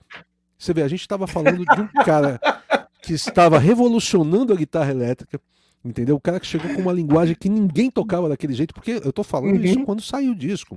84, Sim. 85, alguma coisa assim. E a gente uhum. queria ouvir a voz. Aí ele falou: não, é, só tem duas músicas com voz. Aí ele pôs As Above, So Below. Eu ouvi uhum. o Jeff cantando, eu falei, vou levar, entendeu? A, a, voz é a voz. Quando você tem uma canção, ela é o ponto principal da coisa. Se você não tem uma canção, se é, uma, se é um instrumental, ok, a voz não é importante, uh, né? Mas se é uma, se é uma canção, uma música, canção significa música cantada, a voz é o ponto focal. Então o que acontece? Se você cagar na voz, você derrubou todo o resto. Você pode ter o instrumental uhum. mais lindo do mundo. Você colocou uma voz zoada em cima, parece que a música é uma merda. Entendeu? Então, é, é, por isso que é, que é difícil. Às vezes é muito fácil. Você pega um cantor que ele simplesmente entra dentro do estúdio e o cara canta, que nem eu falei do Diego, que ele cantou do, do é, Só Rezo, por exemplo, é desse disco que eu falei, que ele gravou em, em seis horas o disco, mais ou menos, seis, oito horas no máximo. Você pega Só Rezo e a voz dele tá ótima ali. E ele fez aquilo de, sei lá, um, dois takes, três no máximo, entendeu? Alguma, de repente estava cantando, deu um pigarro, pegou um emenda e seguiu, entendeu? Mas isso é raro. Normalmente não. Normalmente a gente faz frase por frase. É um trabalho bem cansativo, assim, principalmente quando o cara não tem experiência. Entendeu? Isso, isso que eu tô falando do, do Diego, por exemplo, o primeiro disco que a gente fez, não, foi, foi demorado. Entendeu? A gente ia ele entrava lá dentro e ficava, sei lá, uma, de uma a três horas fazendo uma voz, entendeu? De uma música. Que é um, é um procedimento normal, é, é demorado mesmo. Né? Quando o cara já tem experiência, aí é outra história. É outra pegada, assim. É... Pô, a gente, eu, eu não gravei, mas eu acompanhei um pouco e pude jantar uma noite com ele, o Jerry Adriane, né? Ele gravou lá no Midas e, meu, é tudo de primeira, né? Tudo de primeira. Aí me mandaram a voz dele pra, pra eu fazer o, o autotune, pra eu afinar. Eu vou falar, eu vou fazer o que aqui, cara? Perfeito essa porra. O cara, o cara é do tempo, do tempo que o autotune já vinha aqui, né? Já, já vinha é na, na, garganta. garganta né? É, tá louco. Pois é. Né? Ô Paulo, Ale, você quer ir para as perguntas primeiro e a vamos, gente... Vamos aqui que tá bombando aqui o chat, aqui muita coisa. A gente tem ah, aqui. Só falar uma coisa, uma coisa claro. eu queria, queria agradecer ao Giba, meu amigo. Puto, o Giba é meu amigo há tanto tempo que é melhor não falar que se não entrega idade. Tá? a gente era moleque. Eu ia falar dele aqui agora, é. ele tá aqui. Olha ó, aí, ele mandou olha aí. aqui. Eu ia exatamente agradecer ele também publicamente Legal. aqui, porque eu, é, ele que indicou, a, a, né? Ele que indicou, ele, a gente entrou em contato com ele. Foi meu amigo Zé, o André Zanferrari, que falou com ele. Ele falou: Não, vou falar com o Paulo, ver se ele aceita. E Nossa, aí o André, o André eu conheço, faz muito tempo que eu Conhece o Zé também, o André Zanferrari? Pô, gente boa demais. Muito Nossa, com não, ele. Não, é. acho que faz uns 20 anos que eu não vejo ele. Surreal, assim. É, no comecinho do Monster, assim, que eu, que eu encontrava com ele de vez em quando. Gente boa demais. Manda um abraço pra ele. Pode deixar. E aí o Zé é, é bem amigo do Giba também. E aí Sim. foi ele que eles que fizeram todo. Então, um grande abraço para os dois aí, agradecer muito, porque foi pra gente tá sendo assim sensacional. Tá? Oh, é demais. Bom demais. É, o Mac do Mac Studio mandou aqui um abraço, querido professor Anhaia. Valeu, demais. o Mac, ele, ele, ele até aqui um pouco aqui embaixo, já vou emendar aqui a outra dele, ó. Ele uhum. falou aqui, ele mandou aqui, ó, me ajudou demais, já gravava bandas ao vivo e toda a informação. Fora um monte de material que o Paulo deixava de forma gratuita a todos. Foi realmente divisor de águas. Porque, demais, desculpa, antes ele falou, tive o prazer de fazer o curso, vamos fazer a ah, boa. Ah, vamos fazer a boa, sim. Legal demais. É, voltando aqui, deixa eu só voltar aqui os comentários. O Alex aqui, do Marx Amps, boa noite. Boa. Estúdio de José, grande abraço para vocês desde a Colômbia. Desde a Colômbia, Estúdio de José. Colômbia. Tá, tá sempre nas minhas lives. Temos aí também o Igor Bassi, o grande general almirante. Boa, general, já faço sua pergunta aqui. O general ele deixou uma pergunta aqui, ó. Pede, ele é fanzaço de Metallica, ele mandou aqui, pede pro Paulo contar sobre o equipamento do Metallica que foi que você foi o Rude na época do Brasil do Black Album. Tá. Você estava com Viper na época? Tava, esse, tava com Viper. Com Viper. É, é. E, e foi do caralho porque a gente chegou lá de manhãzinha e, e ficou o dia todo em cima do palco, vendo tudo que estava sendo feito. É, e a gente assistiu o show, assistiu o show sentado no palco, que nem colegial de, per, de perninha cruzada assim, a uns 5 metros do Kirk Hammett, sabe? Vendo o Last tocar de lado assim, né? Tal. Uhum. Foi, foi, foi uma experiência assim, é, cara, que, que pena que, que não existia né, o celular, celular, essas coisas. Né? Nossa, cara, ia ter sido tão bom poder fotografar aquilo, tal.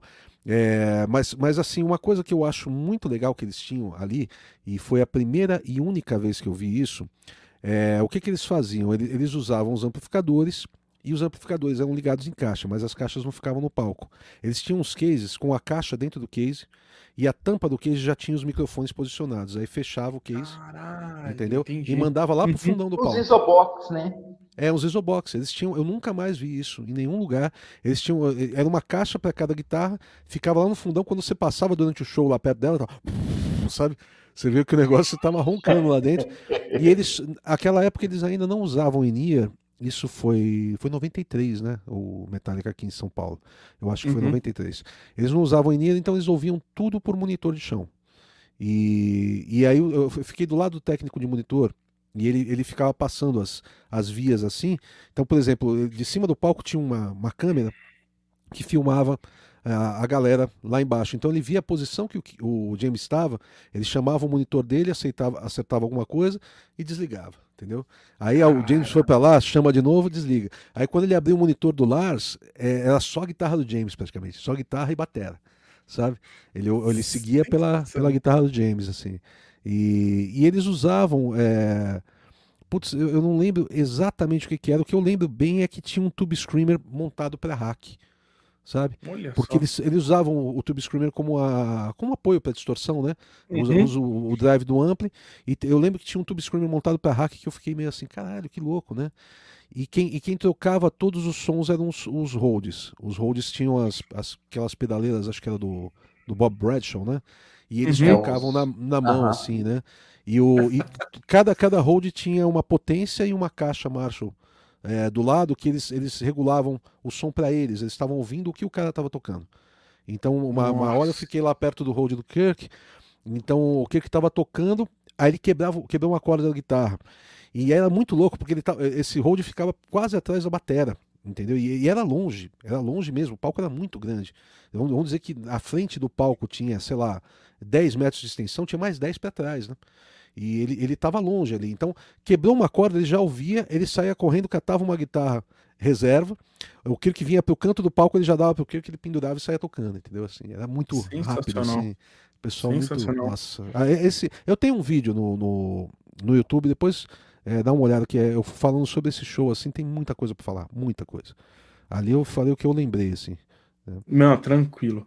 Ah, então o, o, o Bleno Júnior também Câmbio, senhores, e mandou aqui embaixo. Aprendi muito com o seu Beto, Paulo e Carlinhos. Muita coisa era na raça, microfone, bateria com mic de elet eletreto, eletreto é. e funcionava. E ele mandou o... aqui, quando você falou do Thunder Sound, né? O famoso amp que não pode deixar a paleta cair no chão e encostar a boca no mic. É, porque o bicho dava uns choques ferrados na gente. O, o Bleno foi. O Bleno, ele era. Ele foi meu hold e nos anos 80 ainda. E foi meu aluno de contrabaixo e tudo mais. Ele, ele é um cara. Eu falava que, que ele me empinava no palco porque eu usava cabo. Então ele ficava dando cabo. Quando eu vinha para trás, ele puxava o cabo, sabe assim? Parecia que ele tava me empinando em cima do. o Cabo Man. Cabo Man. Aí aqui também a gente tem o comentário aqui do Fernando Quezada que ele mandou aqui, ah, Alebas, legal. Paulo Super Gênio. Aliás, um Pô. abraço pro Quesada, ele foi um dos caras. Gente um, boa meus demais. professores aí também, junto com você que acompanho pra caramba nessa coisa de áudio que eu vim estudando há um tempinho. Ele e você são grandes caras aí que me ensinaram que muita legal. coisa aí. É... Toca pouco ele, né? Dá até dó. não, não dá para entender como, como, como, os caras fazem isso. Eu não consigo entender. Pior que o Lazarento, ele toca bateria, é, então. baixo e guitarra, velho. É. tipo, eu não sei se, se dorme, se. Não, não, faz sentido isso. ah, mas você na época do, do Midas aí, até você dar um start, você, você também não dormia, não, né? Uh -uh. Hum. E ainda tinha o Monster, né? Ainda tinha minha banda de, de, que a gente compunha, fazia show, tudo. Não fazia turnê e tal, mas fazia show, tudo. Era embaçado. e, e acho que um recado muito legal dele aqui foi Paulo mudou e muda a visão de muito sobre produção musical, Pô, abre novas portas e horizontes. Pô, obrigado, velho. Temos um outro aqui do Bonora, nosso grande Bonora Kill aí. Salve, Alebas FF. Paulo Anhaia é um grande professor para as minhas realizações caseiras aqui no meu home studio. É, Paulo, tá Legal, difícil cara. aqui. Os caras, meu, só tem, só tem elogios aqui. A Anhaia é um cara mais fantástico do YouTube se tratando de áudio. O quanto de vídeo dele que ajuda a galera e curte áudio não tá no GB. Valeu, cara. Aí tem um comentário aqui da Alessa, que é a minha a minha prima e afilhada, então para vocês verem como eu sou velho, ela é minha afilhada, sim. Uhum. E eu achei legal porque ela tem aí lá seus 27, 28 anos. E a hora que a gente tava falando das bandas que você gravou, ela falou, ou seja, Paulo trilha sonorou minha infância e adolescência. É, exatamente, exatamente. É muito legal que, que eu, eu costumo falar para quando eu vou fazer alguma palestra, alguma coisa, eu falo assim, eu gravei basicamente tudo que vocês odeiam, né? Pode falar aí tal. aí eu, eu, falo, ah, mas do, do Ruge eu gostava. Ah, o Ruge você gostava? Então tá bom, esse você gostava. E o CPM? Ah, eu odiava o CPM. Ah, ok, então eu gravei coisa que você odeia também, tá tudo certo. Eu sempre brinco com o pessoal com isso. Uh, só pra gente terminar aqui, o Shuffle Studio, olha o fera da produção aí. Boa. É, o, a hora que a gente falou aí, o, o Giba aí falou, vocês são foda, André Z tá na parada de conexão, tá Legal. mesmo. Aí o Décio, aí Giba. Tem muita coisa aqui agora. FF, vamos deixar aqui a partir daqui agora e aí daqui vamos. a pouco a gente fala mais. Pode seguir, Ô, Paulo, FF. Uhum. Uma pergunta. Algumas pessoas vieram falar comigo. Paulo X. Sim, Paul X. Era, um, era um, é um rapaz que eu matei faz uns anos aí. em dois, 2008 eu matei ele, eu ressuscitei ele em 2016 só para um show. E, e, é isso aí. Não, Mas era o que? Seu nome artístico? Você usava o. o... Cara, isso, isso é muito engraçado, porque a, a gente montou o Monster e, e, engraçado, eu montei o Monster eu tinha 27. O Monster é uma banda de heavy metal, a gente teve o Monster de, de 2008 a, de 98 a 2008. Então, 10 anos, foram três CDs, vários shows. E eu costumo falar, dá para contar uma história de sucesso ou uma história de fracasso. Depende de quem, de, do que você quer ouvir. Porque, por exemplo, a gente tocou num dia no, no, no DirecTV, que é o que era o antigo Palace, né? Quer dizer, um lugar, uma sala onde já tinha tocado é, uhum. Tom Jobim, Djavan, é, Udo, Saxon, you name it, né? O pessoal todo tocou lá e tinha 3 mil pessoas assistindo. Foi maravilhoso. 15 dias depois a gente tocou para 15 pessoas no Caneca Azul, lá na Moca tal. Entendeu? Então eu posso contar história de sucesso ou de fracasso, depende de, de, qual você quer. Mas é uma banda que a gente teve nessa época e, e a gente brin brincava muito com isso, porque é, o heavy metal tem uma parte muito ridícula que, que o Massacration mostra muito bem, né? O, Red, é, o, tipo assim, imagina os caras do, do Menor, se eles se levam a sério mesmo, se eles acreditam naquilo, internos, cara, né, velho? Aqueles cuecão de couro, aquele, aquele corpo bes, besuntado. Se, é, se você não é do metal, você não é meu amigo, sabe? Umas coisas, né? É, é, é, o heavy metal tem muita coisa ridícula. E a gente tinha bom humor com isso. A gente não era uma banda de palhaçada, mas a gente tinha bom humor. Quando a gente foi fazer os nomes, eu lembro que uma vez a gente estava vendo, porra, tá vendo esse cara do Twisted Sister, né? É J.J. French. O cara é JJ, o nome dele. O outro chama D. Snyder, é D. É, o outro é A.J. Perro. Pô, ninguém tem nome nessa porra, né? Tudo bem que depois eu gravei. depois eu gravei o NX0, o NX0 era DJ, Fi, né? Todo, ninguém tinha nome, Caco, né? Ninguém tinha nome naquela porra também. Né? Dani. E, enfim, aí a gente começou a brincar com isso. E meu nome é Paulo Sérgio Machado em Aia. Machado X. E aí eu, eu, coloquei Paul X, um X, entendeu?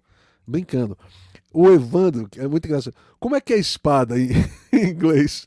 Sword. Tá, então vamos colocar. Pô, Evandro Sword, ele falou, não, então vamos colocar como se fosse abreviar E.V e V Sword. Ok e tal. Só o Renato que não mudou muito, ele colocou Renato Stone. Eu falava pra ele, não, põe Net Rocks, sabe, vamos, né, vamos zoar isso aí, né, cara?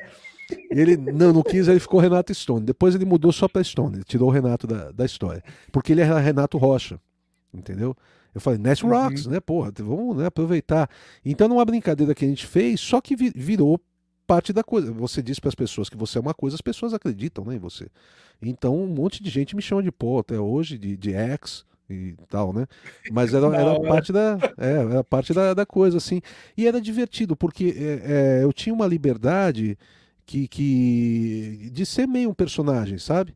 Uhum. Não, não era. Eu, eu, eu, podia ser bocudo em cima do palco, falar palavrão pra cacete, sabe? E podia. É, tratar, não, não tratar mal, não é isso, mas eu dava umas intimadas em cima do palco da galera, sabe? E, e palco é aquela coisa, você fica grandão, né? Parece que você é um. Eu tenho 1,74, né, bicho? Se me derem um soprão, eu caio, entendeu? Mas, mas assim, no palco dava para ser imponente, sabe? E era, e era legal isso aí. Foi, foi bem gostoso essa, essa época com o Monster. Foi bem legal mesmo. Que massa.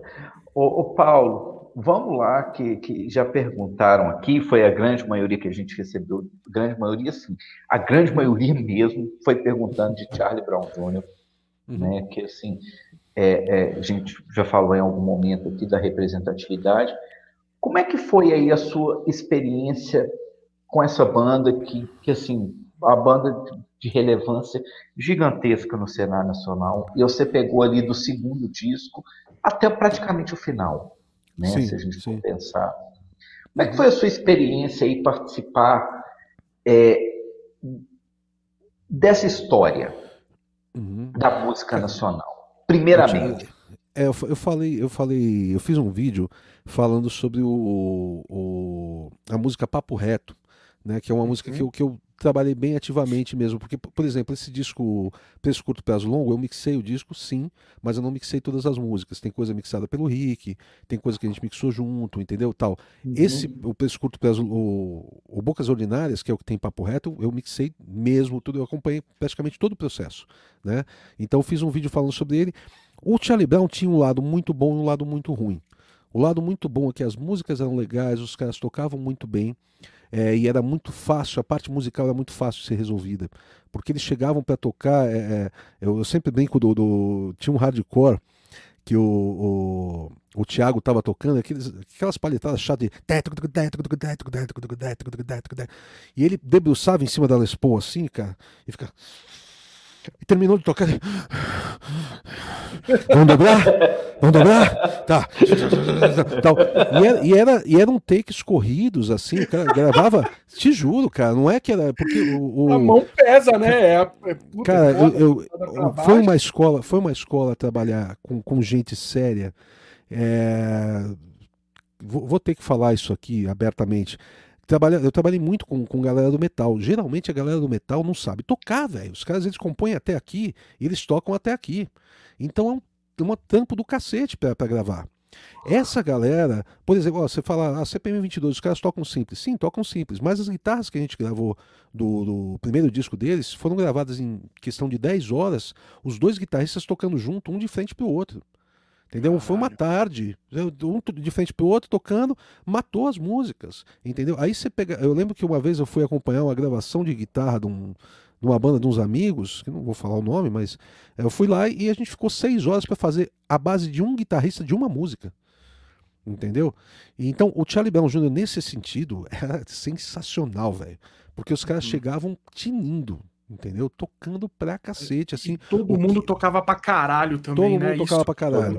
Você, você foda, ouve, né? é, por exemplo, esse Preço Curto, Prazo, prazo Longo é, é um disco que não tem edição, edição que tem é emenda. Tá? Então, por exemplo, se o, se o, Pelado, se o Pelado tocou e de repente ele errou uma parte, a gente emendou e seguiu dali, entendeu? Por exemplo. É esse tipo de, uhum. de edição que tem. Não tem bombinho colocado no tempo, caixinha. Não, aquilo é a performance do Pelado. Aí o, o Champion veio gravar, a gente deixava o clique bem baixinho, deixava a bateria bem na cara e ele colava no Pelado. Entendeu? Pô, o Champion gravou o baixo desse, desse curto prazo longo. É, são, são 26 músicas, se não me engano, ou 25 músicas. 5 é um são vinhetas. É, 5 são vinhetas que ele gravou em casa, mas as 20 ele gravou em duas horas. Entendeu? De colocar o fone de ouvido aqui, o cara. Sabe? Aí o fone cair, a gente colocou uma, uma fita crepe em volta da cabeça dele, pro fone parar de cair. Depois ele tirou, saiu um monte de cabelo na fita crepe, sabe? É, aí foi, ele, vou mijar, vou mijar, tirou o fone assim, foi mijar de fone, sabe? Para não, não, ter que tirar a, a, fita. Então, assim, tipo, cara, musicalmente era sensacional. Só que o Charlie Brown Jr. tinha muito conflito interno, externo, o tempo todo. O tempo todo era treta, cara. Ou era briga com o road, ou era briga com o produtor, ou era briga com, com o empresário, era briga. Então era um clima tenso entendeu? E o que, o que eu falei até nesse vídeo que, que eu fiz, é, eu sempre sentia muito porque eu achava que eles não estavam aproveitando o melhor da festa. Porque é, a gente gravava outras bandas e os caras, assim, era uma realização. Porra, que legal, estamos gravando o nosso disco, né? Que eu não sei, eu vejo dessa forma. Porra, a gente compôs essas músicas, sim, a gente está há tantos anos fazendo, hoje a gente vai gravar, né? que tesão, né? Que, né? Uhum. E eles não conseguiam aproveitar tanto isso. Porque sempre tinha alguma treta acontecendo. Entendeu? Então, é, claro, tinha altos e baixos. Teve o tipo o Nadando com os Tubarões foi muito tenso. É, já o, o, o, Bocas Ordinárias foi bem tranquilo, entendeu? Depende, depende muito do, do período, tá? É, mas no geral tinha essa coisa, sempre tinha uma nuvem negra acontecendo e, e eu sempre estava pisando em ovos, porque uma vez eu tive uma discussão com o Chorão porque eu fiz um elogio para a música. Entendeu? Eu fiz um elogio. É, eu falei, pô, essa música é do é caralho. Cara dele, ele ficou puto. Ele ficou puto. porque na cabeça dele o cara da, da, da rádio falou pro cara da gravadora para falar para mim, para elogiar, porque ia ser a música de trabalho. Puta ele, que pariu, ah, Não é de pó, né, cara? Caralho, não é de pó. Então, então assim, é, é e aí até, até baixar a poeira, porque daí não era uma coisa que eu simplesmente chegava e falava, não, desculpa, pô, vou, tipo, vou ter que pedir desculpa porque eu elogiei a música, né? Então, não era isso. Aqui, aí até baixar a poeira ficava uma, duas horas de, de treta, entendeu? E cara feia. No entanto, é, tinha dia que eu tava gravando no estúdio, e aí eles chegavam para gravar, ele, Paulão, tava lá no Sorro em Nova York, pô, sei que você é fã do Kiss, comprei umas camisetas para você e tal, não sei o quê. Vai entender, Caralho. Não é que ele não gostava de mim, entendeu? É que tinha essas coisas. Então, era, essa parte era muito difícil. Muito difícil. Né? Você, pegou, você pegou duas formações? Você pegou as duas formações, assim, a primeira completa, depois. É, é, é só, depois real... foi só Thiago? Não, então. Só o Castanho, primeiro... né? Teve uma hora que o Marcão. Não, é, primeiro aí, ficou só o Marcão, depois o Marcão saiu e daí ficou só o Thiago. Uhum. É, só que quando ficou o Marcão, ainda era o, o o Pelado e o, o Pelado na matéria, né? É. Uhum. Aí quando, quando voltou o Thiago, aí era o, o Pinguim e o. E o Heitor. E o Heitor no baixo. Todos são ótimos. Não tem um Todos músico, foda, né? não tem um músico mais ou menos, o Charlie Brown. Assim, aí tem o, e ainda tem o Graveto, que veio depois, outro batera também, muito bom uhum. também. Todos uhum. eles são ótimos, assim. Então, a parte musical.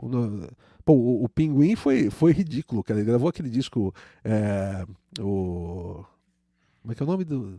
Identidade musical. Acho que são 20 músicas, ele gravou numa tarde. Sabe? É, é, quase tudo take contínuo. Tipo, o cara tocou a música e acabou, sabe assim. Pinguim é ridículo, odeio ele. Pinguim é um dos caras mais gente boa desse, desse meio aí. Muito gente, muito gente boa, demais. Né? E, Além, e, ele e... canta, faz beatbox também e tal.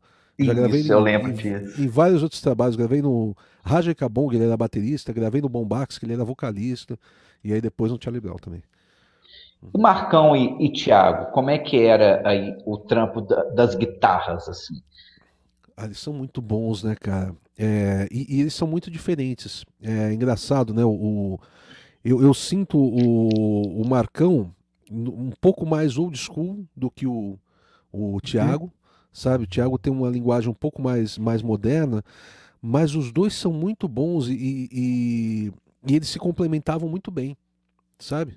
Se complementavam muito bem. É, é, tinha muito. O Tadeu também, que era o produtor, era um cara responsável também muito pela, pela linguagem de, das guitarras, assim, do, do, dos arranjos de guitarra. Não que ele fosse responsável que ele fizesse, mas ele, ele dirigiu bastante o, a galera no comecinho da banda e eles, e eles levaram isso adiante, eles evoluíram isso entendeu?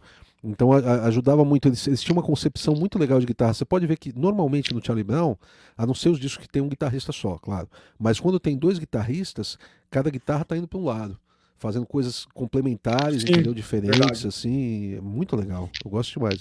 E, e, nos primeiros que eles misturavam muito o auá com o ska, né? Um fazendo Sim. um negócio, outro fazendo o outro, é, é, é, foda, é animal. A sonoridade que eu, acho que é bem que você falou, um acaba complementando, né? E deixa o negócio mais, mais cheio. Muito bom, muito bom. E aí, como é que era o esquema de, de deles chegarem no estúdio? Porque o, o que, que o Midas tinha de equipamento de guitarra? Deixa eu perguntar isso, deixa eu aproveitar. Ah, legal. No, no Midas, ah, no comecinho a gente não tinha nada, porque aí é que tá o ponto. É, uma coisa assim, o estúdio comercial dos anos 90, ele não tinha muito equipamento, equipamento pessoal. Ele tinha equipamento de estúdio, não equipamento pessoal. Por quê? Tipo, vai gravar um, um baterista, ele leva a bateria dele vai gravar um guitarrista, ele leva um ampli dele, uhum. entendeu? Hoje em dia, a maioria dos, dos produtores, eles, são, eles têm o seu estúdio, e é um estúdio de projeto. Então, por exemplo, ah, vou gravar com tal produtor que tem lá, sei lá, três cabeçotes que ele usa, entendeu? E eu sei que ele, os sons dele são legais tal. Naquela época não era comum isso. O artista levava o dele. Entendeu? Uhum. Então, assim, no, no, Midas, quando a gente começou, tinha um. Acho que era um JTM 45. É, e, e só, sabe? Assim, aí tinha um, um estúdio preamp da mesa bug, só, só o, o hackzinho. O, hack. o, o, o, Rick chama de o, o, som do sucesso, né? Porque é o som da, da cera, é o som do, da Ana Júlia, é o som de Te Levar, É, tem mais, cara. Tem, tem umas, umas 10 músicas que a gente fez que foram um sucesso foda, assim, e que foram. É o som de. de da, todos os escados do Charlie Brown, quando ia gravar, tchac, tchac, tchac, é ele direto. Zóio de Lula? De Lula. Tudo, todos esses, assim, era, era direto ele. É, quando era mais pesado, a gente usava um ampli microfonado. Quando era esses mais cleans, a gente usava ele. Então, tipo, o preço, que tem aquele som mais limpo tal, é ele também, sabe? A gente usava muito ele. Ele tem uma, uma saída chamada Recording Compensated, que é uma saída de speaker emulator, né? E a gente usava ele direto na mesa. E, e Zóio de Lula, por exemplo, tem aquela, aquela guitarra do com coros. Meu escritório é na praia, eu tô. Né? Tem um. Tal, aquele é, é aquele coros da Dana Electro, aquele azulzinho, azul claro. Que lindo aquele uhum. pedal. A gente pegou a saída Recording Compensated, entrou no pedal e foi pra mesa. Entendeu? Caralho. Então é, é, é, o pedal, só que não na entrada do ampli, na saída do ampli. Na saída. É. Uhum. Depois da caixa. Sensacional. Era um estúdio, o estúdio pré-amp, né? É, é. É o mesmo, é o que. É o, é o baixo do... Pode, fala, fala. É o que o Kurt usou? É o que o Kurt usava? É o que o Kurt Cobain usava. Ah, é, eu ouvi falar sei, que o primeiro, eu ouvi falar que o primeiro Nevermind lá, ele, ele usou o estúdio pré-amp. O estúdio pré-amp. Ah, legal, não é. sabia não. Sabia então, não. o som do é, sucesso um... não é à toa. Não, não. Mas tem uma cara, ali tem cara de mesa, de mesa mesmo, né? Aquele, aquele uh, Smell Like Teen Spirits, tudo tem uma cara de mesa uhum. mesmo. É, esse, esse, esse estúdio pré-amp, por exemplo, a gente gravou todos os baixos do Preço Curto Peso Longo com ele também.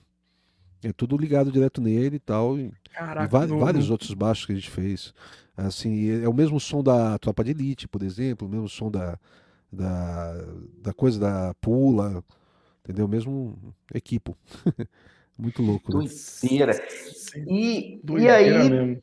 Os amps de guitarra dos discos do Charlie Brown, Marcão e o, o, o Thiago levavam, como é que era isso?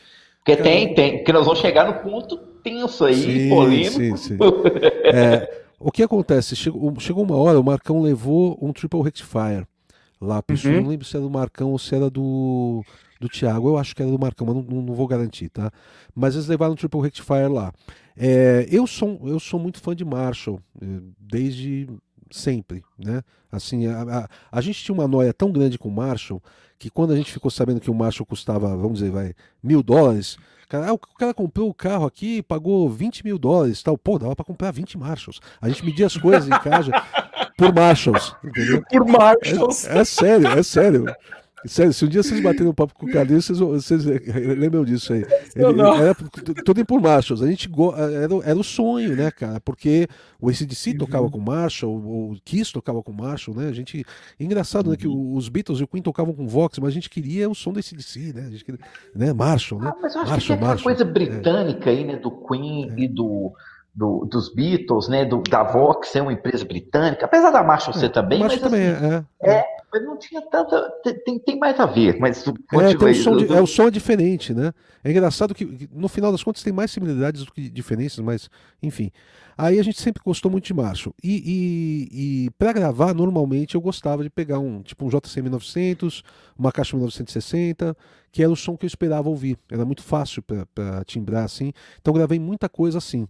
Tá? Então, é, por exemplo, a oficina G3, o Indiferença, é, a gente usou um, um JMP1, é, o, o, que é o pré-ampli. É, o prézinho. Valvulado, mas com. Que o Alebas tem. O Alebas tem todos os hacks dos anos 90 num hack ah, na tem? casa dele. Ah, eu só não tenho o estúdio pré-amplo, eu quase consegui um desses. Só não, tenho o estúdio, mas logo, tem logo. PSA1, PSA1, JMP1, Triaxis, é, o Endo, Tem o ADA? Todos. Tem o ADMP1. Ah, eu adoro isso aí, cara. Gravei muito com ele também. Adoro, adoro. É por causa do ah, Bittencourt, né? Que, é, que, eu, o... que, a gente pirou com isso. Mas, o, mas assim, era essa, essa potência, essa, esse, esse pré-amp, uma potência Valve State de 50 e uma caixa 1960. Era o que a gente usava sempre. Quando pegou, pegou esse bug, eu achei ele. O bug é mais duro, né? O som dele não é tão macio uhum. quanto o do Marshall. Ele, o meu irmão costuma falar que o, o bug parece que ele tá batendo a cabeça na parede, sabe? Ele não curte muito, né? Meu irmão é Vox e, e, e Marshall, né? E Marshall. E, e, aí, quando a gente pegou, a gente estranhou. Só que o, o, o Triple Rectifier é um bug que é tranquilo de mexer. Porque aqueles Mark, Mark IV, Mark II, cara, você tem que fazer um curso na NASA de 10 anos para aprender a mexer naquela porra. Porque Concordo puxa botão, plenamente. faz não sei o quê. Putz, meu, que treta que é Concordo. pra mexer naquilo. Meu irmão já teve um, um Mark IV, tudo, né? E, e era chato de, tim- de timbrar tudo mais, né? É um puta ampli, não tô falando mal, não. Mas o Triple já é um ampli mais. é, quer dizer, se você não mexer atrás dele, né? Atrás tem tanta coisa que você pode mexer que é, é foda. Mas na frente dele ele é mais, mais óbvio, né, pra trabalhar. Uhum. E aí o, o, o Rick gostou bastante. E e eu não lembro se ele comprou. Aí quando, quando foi o pessoal do CPM 22 resolveu comprar também o- os Triple, e aí o, o Rick comprou um pro estúdio. E aí é, foi durante anos o nosso som básico, o Triple Rectifier com a caixa é, dele. E, e a gente usava um 57 no, na boca do falante, no meio do falante, e um 421 angular, 45 graus, assim, no mesmo falante. Tá? Então ele ficava Uhum. aquele. Tá? Aquele chanfrinho Tá. assim. Aquele Aí a gente desenho. dosava, eh, geralmente era, um- é era mais o 57, tipo uns 6 dBs a menos do, um pouco a menos do, do 421. 421 Do dava mais 421. corpo, é, e, o, e o 57 dava mais a mordida, entendeu?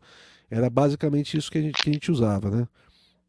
E, e assim, ligado, ia para a mesa, a mesa era uma mesa SSL, então pré-SSL, compressão da SSL, equalização da SSL, tudo coisa Uhum. legal, assim, né?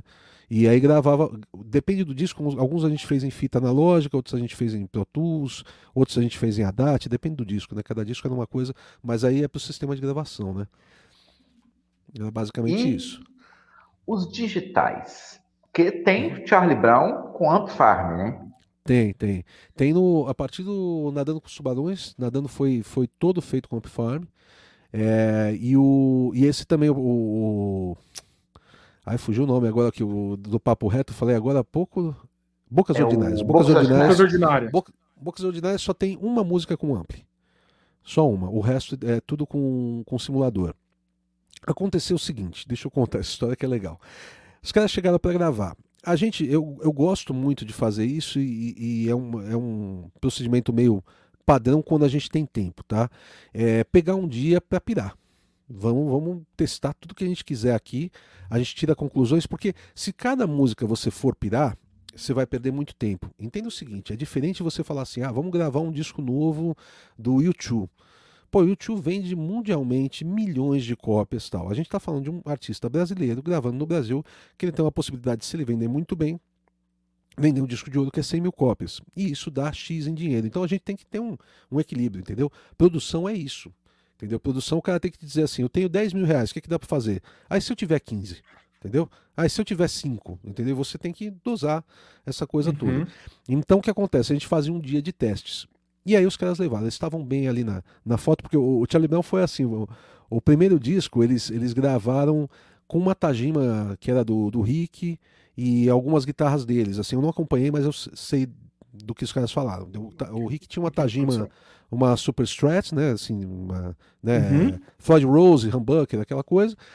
Vendeu até uh, pouco tempo atrás. É, pouco tempo. Esquece que eu falei. Que é, pra mim, eu tô velho. Anos 80 parece que foi ontem. Pouco? Já faz tempo tempo é pra 20 caralho. anos, que, né? é, já faz uns 10 anos que ele vendeu a porra da guitarra, mas ok. É, e, aí, e aí eles gravaram assim. Aí no segundo disco, os caras. Pô, o primeiro disco foi disco de ouro. Não, foi mais. Foi disco de platina. Não sei se foi platina dupla. Vendeu pra caralho. Tipo 500 mil discos, assim. É, não vendeu, E- não foi só ouro, não, É, foi mais. Não, não, não. Acho que foi platina dupla. Acho que foi isso. 500 mil, 600 mil. E aí o que acontece? Pô, os caras ganharam dinheiro, chegaram pra gravar, trouxeram tipo 25 guitarras. Entendeu? Tipo, Tinha tudo, era uma festa, entendeu? Tinha Jaguar, tinha Jazzmaster, tinha Explorer, Explorer da Kramer, da, da Hammer. É, sabe o que você pensar tinha ali? Gretzky, sabe o que, né? E tal. E, e aí o, o- quando eles chegaram, eh, foi uma treta pra gravar, porque é, pegava as guitarras, aí não, não tava afinando direito, não sei o que. Quando chegaram pra gravar o, o, o Nadando com os Tubarões, cada um trouxe uma Les Paul e uma extrato. Fala, não, vamos diminuir porque tá foda. A gente ficou perdendo muito tempo aqui com isso, entendeu? Cada um trou- trouxe uma Les Paul e uma extrato, que você resolve basicamente qualquer parada com as duas, né? É, Ali pensando num som mais clássico, né? E aí o que acontece? Eles trouxeram amplis, deixa eu ver se eu lembro tudo. Tinha um 5150, tinha um, um- O Marcão Como é tinha o Bogner, aquele Bogner, Não, já tava não tinha. com ele ou não? Não, não tinha Tá. o Bogner.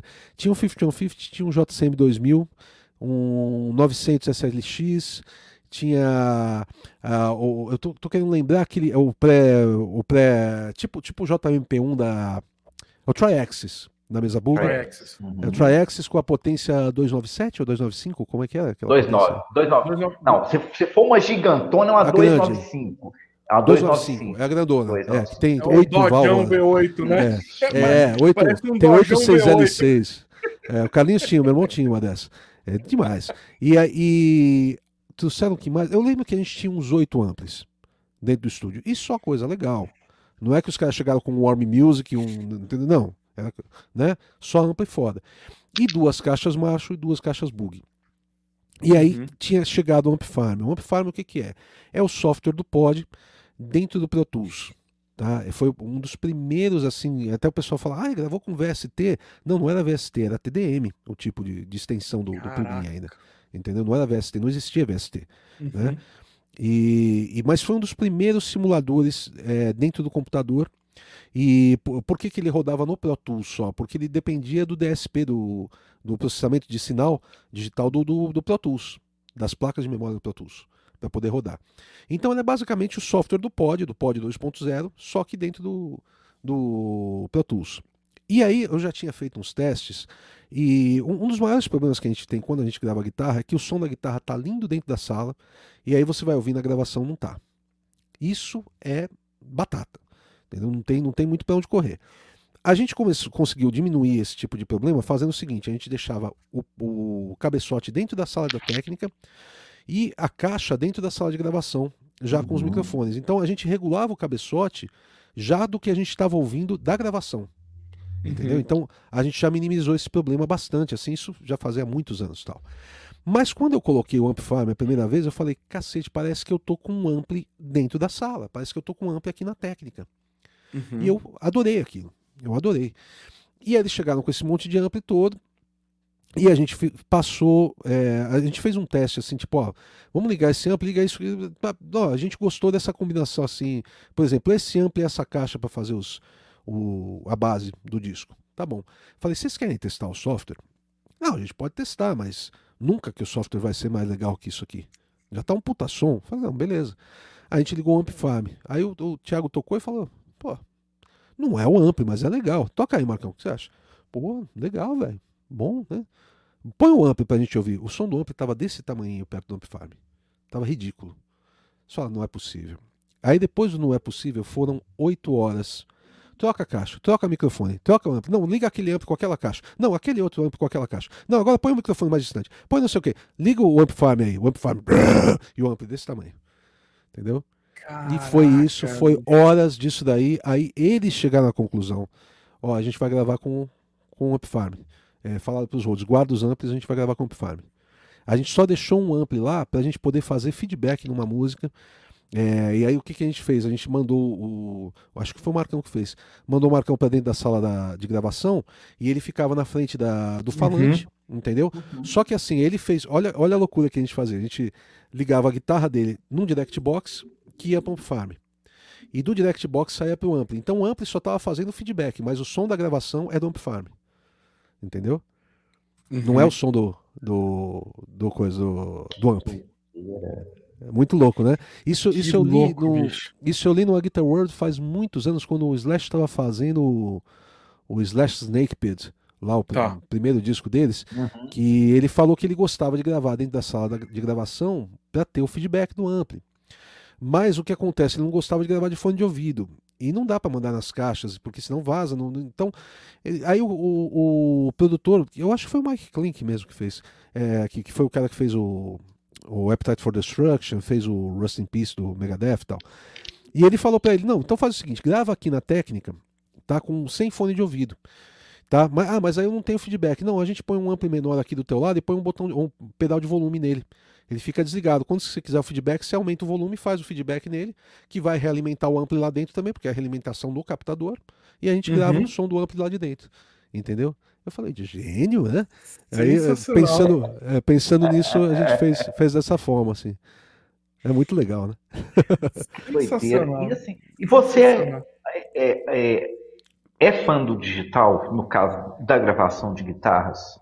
Absurdamente Absurdamente. É, entenda bem, eu acho que nada substitui nada. Entendeu? Não é questão de uhum. substituir. Ah, isso aqui é melhor do que um ampli, não sei o que, não sei o que lá. Não, não é questão disso. Se você tem o seu som já legal no seu ampli, você põe o microfone ali na frente e o som tá legal, grava com ele. Não tem porquê. A gente fez isso a vida inteira, não tem dificuldade de fazer isso. Para mim não tem, pelo menos. Eu não acho difícil microfonar um ampli e tirar um bom som. Entendeu? É, tudo bem, ah, eu tenho. É, assim, eu, eu não falei uma coisa importante, né? Aliás, eu comentei sobre isso, mas não falei a importância, né? É, lembra que eu falei da primeira gravação lá em 87, que a gente colocou os dois microfones? Então, uhum. eu entrei nesse ramo por causa de som de guitarra. Você entendeu? Foi o som de guitarra uhum. que fez eu dar o estalo, pô, eu posso trabalhar com isso. E era uma busca é, terrível, assim, durante anos, para chegar num ponto de gravar um som de guitarra, ouvir e dizer, pô, eu gosto do que eu estou ouvindo. Entendeu? Então, eh, foi muitos anos para isso. Só que hoje, hoje para mim é, é, muito simples, entendeu? Se eu tiver um bom ampli, uma boa caixa um, e um 57, eu consigo fazer um som, é, no mínimo, razoável.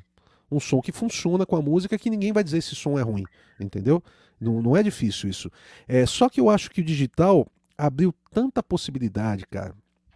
E assim, e, e facilitou tanto a vida mas tanto a vida, é, que, que eu, eu, eu acho assim. É, tem uma coisa que eu chamo de saudade do que não vivi, né? Que o pessoal. é, o pessoal que tem saudade da fita analógica, é porque não viveu aquela merda, porque é um saco. É um saco, velho. A fita pesa uma tonelada. Você pegar, eu nos meus workshops eu sempre pego alguma fita analógica e eu chego como se fosse levinha assim, segurando meio assim, né? Para os caras, ó, oh, pega aí, o cara pega, né, tal. Falei, agora você tá achando isso engraçado? Imagina o seguinte: o Midas tinha três andares. Tá? E às vezes a gente tava gravando, o cara falava assim: ó, oh, a gravação de hoje vai ser lá em cima. Pega as fitas e os backups, tá? E você tinha que levar 16 fitas dessa, três lances de escada, entendeu? Então, assim, ah, mas o som é mais legal. Ah, não, não, vem mexer o saco. Você que não sabe tirar som de guitarra, aí você fica achando que é porque não tem a porra da fita, entendeu? Aprende a tocar. Aprende a mandar essa mão direita aí direito, que daí fica bom essa porra. Mas você tem uma mão de alface aí, né? Mão de, de merda, entendeu? Não sai som, aí você fica achando que falta a porra da fita. Não é a fita, cara. É você que não sabe tocar, entendeu? É basicamente isso. É, mas é, é mesmo. Porra, eu, o Marcão e o, e, o, e o Thiago, cara, se você vê esses caras tocando de perto, você fala, caralho, velho. Porque uma coisa é você ouvir um disco e os caras fazendo um, um som pop, né? Um som popular. Outra uhum. coisa é você ver de perto. Você vê o Edgar Escandurra tocando de perto com os dedos, com aquela guitarra ao contrário, grave embaixo, o agudo em cima. Aí ele tá tocando um som de base que tá meio crunchzinho, ele sai tocando solo, fica com puta sustain, porque ele mete o dedo de uma forma que dá sustain. Você entendeu? Dinâmica, Os... né? Dinâmica, a galera não sabe tocar, velho. O cara conhece o instrumento, ele sabe o que ele tá fazendo. Sim. E, e, e, sabe como é que funciona. Tem essa interação, né? entre o, o, instrumento e a pessoa ali. E, tudo. e eu vou falar com você, bicho, gravar guitarra é difícil. Claro que é. O cara, o cara claro. acha que é simplesmente sentar lá e executar, mas não é, é difícil. Não, você sabe o que acontece? É... Por exemplo, você vê o Ed Van Halen tocando, ele tocava muito relaxado, né? Muito à vontade, né? É, a mão Impressionante. Numa, né? Mas para ele chegar a tocar relaxado daquele jeito, quantos anos ele tocou e quantas tentativas ele fez até, até achar o, o ângulo certo de segurar a palheta, a pressão certa de colocar, a, a uhum. bitola uhum. certa da corda, é, aquela coisa de da parafina no captador, todas as loucuras que ele fez para poder tocar relaxado. Aí o cara toca há dois anos e ele quer tocar relaxado na hora de gravar e fica feio. Não dá para tocar relaxado, ele tem que achar o caminho para suar bem. E às vezes o caminho para suar bem, puta, dói o pulso, dói o antebraço, entendeu? E é isso aí, cara. Não, não tem, não tem para onde correr. É, eu, eu, eu acho engraçado assim que. É, algumas coisas não têm lógica, né? Que nem eu vi hoje essa, essa questão assim. O, o Bolsonaro provou que o, o, o voto, que a urna é, foi, foi corrompida. Então quer dizer que ele foi eleito errado, né? Então, exatamente. É, é, exatamente. Então, é. Eu, ok, né? então, então, então peraí. Olha, olha o tipo de, de, e-mail que eu recebo. Cara, eu gravo com, com um simulador e consigo tirar um bom som. Mas eu quero muito gravar com ampli. Eu comprei um ampli e eu não consigo tirar o som que eu quero. Agora, no simulador fica exatamente o que eu quero.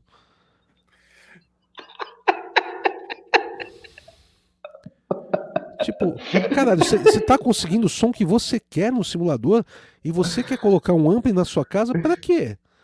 Pra, pra, bater no peito e dizer eu gravei com ampli? Não seja otário, né? Tá muito errado isso. Se você está usando um simulador e você não consegue o som e você põe um ampli na parada e aí o ampli te dá o som que você quer e você consegue gravar, porra, claro, abandona o simulador e fica com o ampli, né? Mas entendeu? O que, eu, que eu vejo assim, quando o cara é bom mesmo, cara, qualquer coisa vai. Qualquer coisa vai. Você, você pega o, o Waiting for the Punchline do, do Extreme. O Nuno Bittencourt, ele. ele o Nuno, o Nuno é, parece ser um cara meio, meio dodóizinho, assim, de, de das ideias. Aí ele cismou que ele não queria mais, porque ele gravou, acho que o anterior com o Soldano, o, o Three Sides, né? E ele não queria mais um ampli high gain. Ele entrou no estúdio tinha um Fender, tipo um Twin. Ele pôs todos os controles no máximo e tocou. Entendeu? É um som feio de guitarra. Só que, assim, é um som absurdamente mais bonito do que eu consigo tirar. Porque é o Nuno tocando e o cara é um monstro, velho. Entendeu? Paulo, é... Você falou uma coisa aí que, que eu, eu, eu, queria só, só te interromper um segundinho. Uhum. Que às vezes o som que você tem ideia na sua cabeça não é o som que vai ser o som legal pro disco. De jeito nenhum. De jeito nenhum. E você tem que fazer o som com tudo tocando junto. Com a bateria tocando, com o baixo tocando. Ah, você quer ter uma ideia disso? Vocês é, devem ter talvez alguns stems que rola muito na internet. Né? Os stems, o pessoal chama de multitrack, mas não é multitrack. O multitrack são uhum. todos os canais separados. Os stems são, por exemplo, a bateria, uma mix da bateria, uma mix das guitarras, etc. Uhum. Aí vocês devem ter alguns aí. Aí você pega, sei lá, um disco que você gosta pra caramba. Sei lá, álbum preto do Metallica, tal, fazendo 30 anos, né? Hoje, porra, do caralho e tal. Aí você acha um som de guitarra lindo. Aí você põe seu lado e você fala, puta, essa porra é magrinha pra caralho, não tem nada a ver com o que eu pensava. Quer ver um som horrível, horrível, horrível?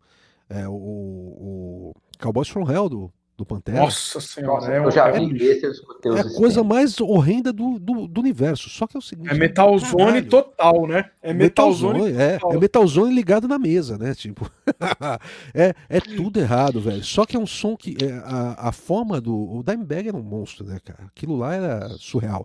A forma dele tocar convence de um jeito que o som podia ser. Uhum sabe, de um, de um Micacin, né, que é amplificador da minha época lá, um, um, como é que é o nome daqueles, ah, um ciclotron, entendeu? Que ia ficar bom, cara. Entendeu? Watson. Ciclotron com, com, com pedal Baltner, sabe? Ia ficar bom, cara. né? e, e, assim, é, e, é, e eu, eu, eu, eu, concordo com você, porque você pega esses sistemas aí e, e você fala assim, bicho, como assim? Aí a guitarra tá pequenininha na hora que você junta tudo no disco, Uhum. Eu, eu, assim, eu sou muito fã de Alice in Chains e do Jerry Cantrell. Nossa, eu, vejo, eu escuto os stems aí, tipo Ben Bones, por exemplo. Você vê que a Não guitarra. Tem nada, é, uma, é um drivezinho xoxo, né? E aí, na hora que você junta aquele negócio, é, é gigantesco. Sabe? Eu, eu, eu gosto muito de um cara que chama Joe Barisi, que é um produtor. Sim, sim. Nossa, ele tem amplo até dizer chega. Ele é, ele é amigo do, do, do Lampadinha, que era o gerente lá do Midas. Lampadinha mudou lá para fora e virou amigo dele. E falou, assim, cara, ele... eu parei de contar os amplis no 100. Ele falou. Nossa! Sem exagero. Falou, sem exagero. Depois que tinha 100 amplis, eu falei, vou parar de contar. Isso. E assim, e ele falando, né, numa das entrevistas dele, que, assim, guitarra é aquela região ali que eu gravo, é, guitarra é médio, guitarra, tipo assim, e, e falando assim, aquele disco do, de fulano de tal, eu usei uma coisa muito simples aqui, a guitarra é magra, mas na hora que você junta tudo ali, o negócio é, é tipo assim, absurdo. Sabe? Que, porque é, é, é mágica. Não, não, mágica que eu digo assim, o, a, você faz mix, sabe? Você sabe a dificuldade que é. Mixar não é uma coisa fácil. Então, aí é que está o ponto. Se você gravar bem, é fácil. O problema é que geralmente o pessoal grava Eu sons. Você falando isso mesmo, é, exatamente. O pessoal grava sons que não cabem na música. Por exemplo, você quer, você quer ouvir na guitarra o peso do contrabaixo. Aí não tem espaço para o contrabaixo. Ou você quer ouvir o agudo dos pratos ali na guitarra. Tá?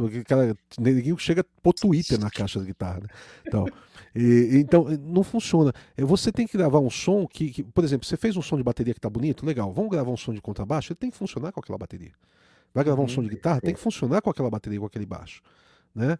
E aí você tem o todo. O, o grave, o subgrave, ele é do baixo. Não, não vai vir nas guitarras. Não, não tem como. É, ela não tem, é, ela não tem construção para isso. Entendeu? O instrumento não tem construção para ter subgrave. Ah, mas eu tenho uma guitarra de oito cordas. É uma guitarra, não é um contrabaixo. Entendeu? Ah, mas chega na mesma nota, mas não tem construção para isso. Entendeu? É, é diferente. Portanto que os caras gravam. Ah, claro, existe. Né, como é que é o. Animals as Leaders, né? Que não tem baixo. Animals né? as Leaders. É, é o é. Então, claro, ex claro, existe, existe. Não estou dizendo que não tenha. Mas normalmente as bandas, mesmo as bandas dos caras que usam guitarra de oito cordas, tem um baixista. Porque alguém tem que fazer aquele, aquele, aquele tipo de timbre para preencher, entendeu? É, uhum. É, sua, sua, é, é, o, é você pensar numa orquestra, né? Pensa na orquestra, você tira os cellos, os, os baixos, ela vai ficar magra. Gente, é né? engraçado, né? Porque tem gente, eu já escutei isso, Paulo, e você baixista deve ter escutado isso. Ah, mas baixo não faz diferença. Aí você tá tocando, você tá fazendo um é. show, na hora que o baixo some, para de tocar que daí faz. É. Você fala assim, cadê é a música, isso. né? Fala, é. cadê a cadê música, a né? Música? Cadê a música, não, é. gente? Não é. eu, fiz, eu fiz uma live com, com um amigo meu, com o Daniel Yasbeck, que é um ótimo guitarrista também, que tinha uma banda chamada Exótica e tal, tocou com o Monster umas vezes e tal. E a gente falando do, do Injustice for All, né? Que é um disco que não tem o baixo. O baixo é, é realmente é baixinho e tal, né? E, e as pessoas acostumaram com o som dele. Mas para pra ouvir. É esquisitíssimo. Uhum. Entendeu? É esquisitíssimo, porque não tem o grave.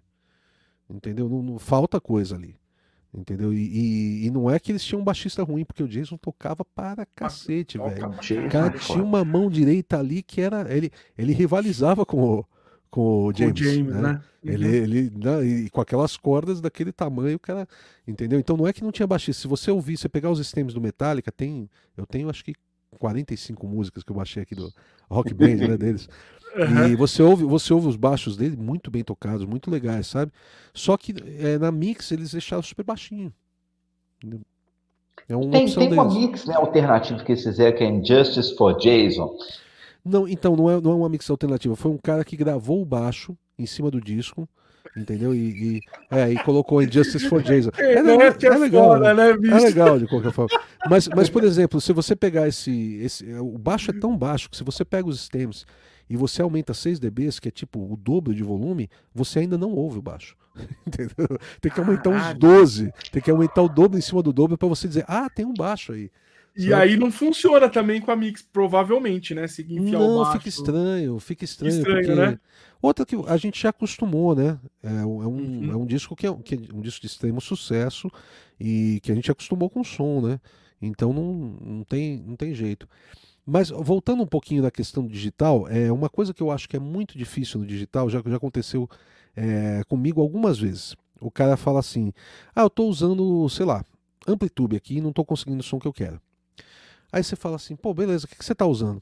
Ah, eu estou usando um Vox aqui com, com, uma simulação de um Tube Screamer é, e uma caixa da Fender, tal, não sei o que. Mas o que, que você usa ao vivo? Ah, eu uso um Mesa Bug do All Rectifier. É, Faz o seguinte, ó, põe uma simulação no Mesabug com a caixa Mesabug e põe um, né, o 57 aí. Porra, velho, agora ficou parecido. Eu não sei o que passa na cabeça das pessoas que elas, elas acham que é outro instrumento. Não, é aquilo é uma simulação do instrumento em questão, entendeu? Então, se você quer um som de Marshall, use uma simulação de Marshall. Se você quer um som de Vox, use uma simulação de Vox, entendeu? Vamos pro óbvio, né? Geralmente funciona muito bem, cara. Eu, eu gravo coisas aqui, eu não sou guitarrista, mas eu, eu, eu, sou, eu sou guitarrista frustrado, sou apaixonado por guitarra desde moleque. Eu sou o baixista que é guitarrista frustrado. Eu sou, tenho certeza disso. Né? Eu, talvez os outros não sejam, eu sou. Né? E, e, eu gosto muito de guitarra, eu tenho uma pegada legal para base e tudo mais, de, de metal, trash, essas coisas, hard rock e tal, que, as coisas dos anos 80, né, que, que são da, da, da minha formação. É, mas, mas eu não sei para que serve aquelas duas cordas mais fininhas, não, não tenho ideia. Tá? Para mim é só as quatro de cima mesmo. Né? Max Cavaleiro. Max Cavaleiro, eu fico bem perdido com aquelas coisas. Agora eu resolvi que eu vou aprender a tocar guitarra, estou estudando todo dia, que já faz uns meses aqui que eu tô. Comprei uma guitarrinha, comprei uma, uma Jackson com Floyd e tal, não sei o que. Tá aqui. Da hora. Ó. Aí, olha, mas... Aqui, mas tocar, na veia. E as dúvidas você está tirando com seu irmão? Não, não, na real, na real assim, é, é, eu, eu sei por onde ir, eu só não, não, tenho, não tenho vivência, eu não tenho técnica. Você entendeu? Eu nunca parei para tirar um solo de guitarra de verdade. Então agora eu tô tirando. Eu comecei, comecei para me fuder, claro. Eu comecei com, com Bark at the Moon, né? E porque é lógico, né? Vou, vou tirar. É, outro dia eu gravei, eu, eu, tava, eu tô, tô descobrindo umas coisas novas na minha voz ao longo da, da pandemia, né? Então tem uhum. notas que eu não, não, não, sabia que eu alcançava, tem timbres que eu não sabia.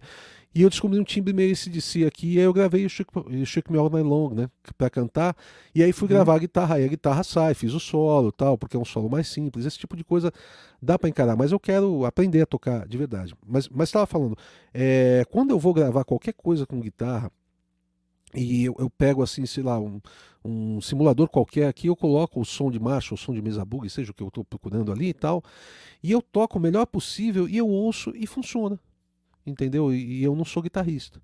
É, porque é, é, é, a objetividade, entendeu? Da, uhum. da forma. Eu, eu, não, eu nunca culpo o equipamento, eu sempre culpo eu. Entendeu? Se a voz está saindo fanha, é porque eu estou cantando fanha, não é o microfone. Uhum. Entendeu? Se a voz não tem pegada, é porque eu não tenho pegada, não é o microfone, não é o compressor. As pessoas têm uma visão, ah, é porque o cara usa o compressor tal, por isso que a guitarra fica legal. Não, o que faz pegada de guitarra é a guitarra. É você, é você tocar. O compressor ele faz uma diferença desse tamanho.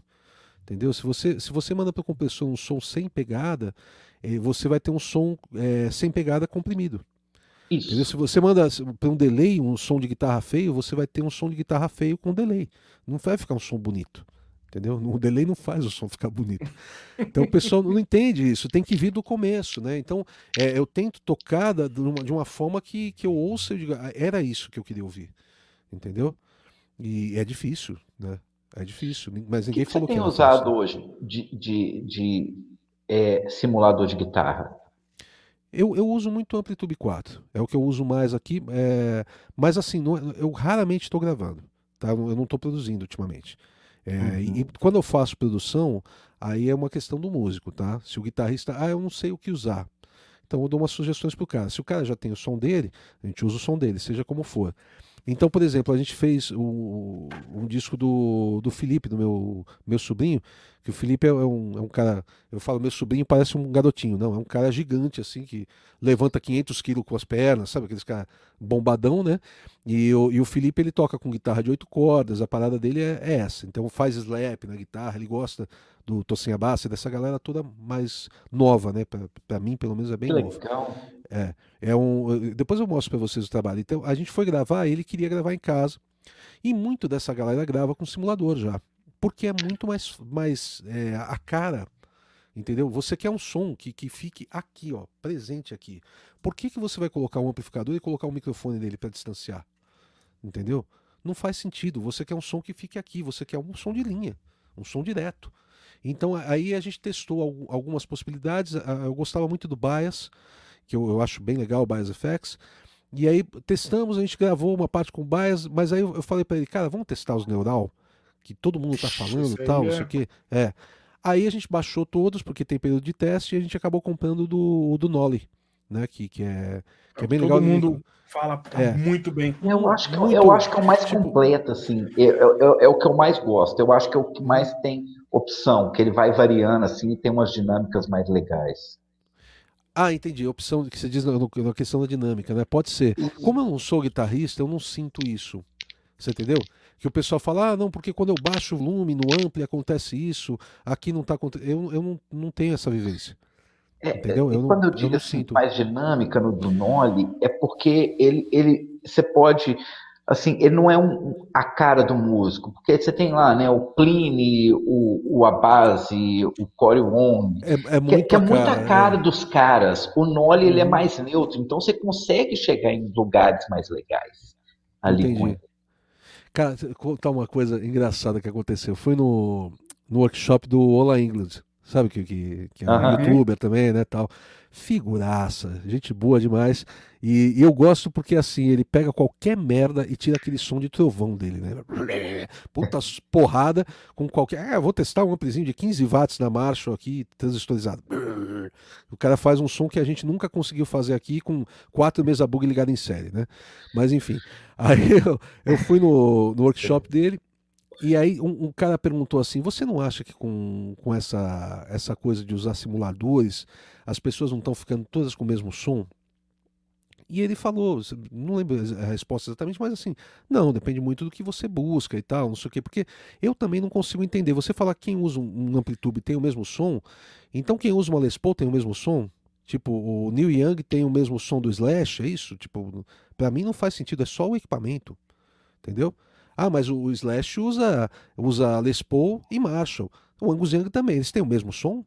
Para mim não, uhum. para mim é totalmente diferente. O Gary Moore tem o mesmo som? Para mim é totalmente diferente. É Les Paul e Marshall, entendeu? E, e, e assim vai. Bom, o, o, o, Bob Marley tocava de Les Paul, entendeu? Exatamente. E, ok, né? O som é, é o você que faz. E ele falou disso e tal. E daqui a pouco o cara falou assim: Ah, gente, é, você gosta da caixa do. da marcha do Mustaine? MD, não sei o que e tal, que, que é, é uma das caixas que a galera do metal mais moderno curte muito, né? Ah, eu gosto, acho uma caixa legal. Tu falou, é, a gente tem um grupo aqui da galera que, que, que tem equipamento e tal, e no nosso grupo a gente tem, sei lá, 18 caixas dessa. Aí você para pra pensar, peraí, o filho da puta ele quer um som diferente então por isso ele não vai simulador, não vai usar simulador. Aí ele compra a mesma caixa do amiguinho, pra quê? Você entendeu? Não faz sentido. não faz sentido, entendi. Não faz sentido. Se você quer um som diferente, você faz o que o Dimebag fez. Pega um amplificador valvulado, pega uma guitarra DIN, que é uma merda, entendeu? Assim, comparado, pensando numa Les Paul e uma, e uma DIN, é uma, é uma guitarra 300 doses e uma guitarra de, de 2000, entendeu? E pega uma DIN e tal, e tira aquele som esquisito, mas é um som diferente. Entendeu? Então, eu acho que existe. O, o problema é o seguinte: você pega a, a, a, galera hoje, o cara quer copiar o som do outro, e aí ele liga o simulador e não tem o som do outro. Entendeu? E ele fica puto. Aí ele vai e compra o, simulador que é assinado pelo cara, e compra a guitarra que é assinada pelo cara, e aí ele tira o mesmo som, e aí ele fala: tá vendo? O simulador tem tudo o mesmo som, cara. eu não entendo, cara. É, é insanidade isso, cara. É insanidade. Você entendeu?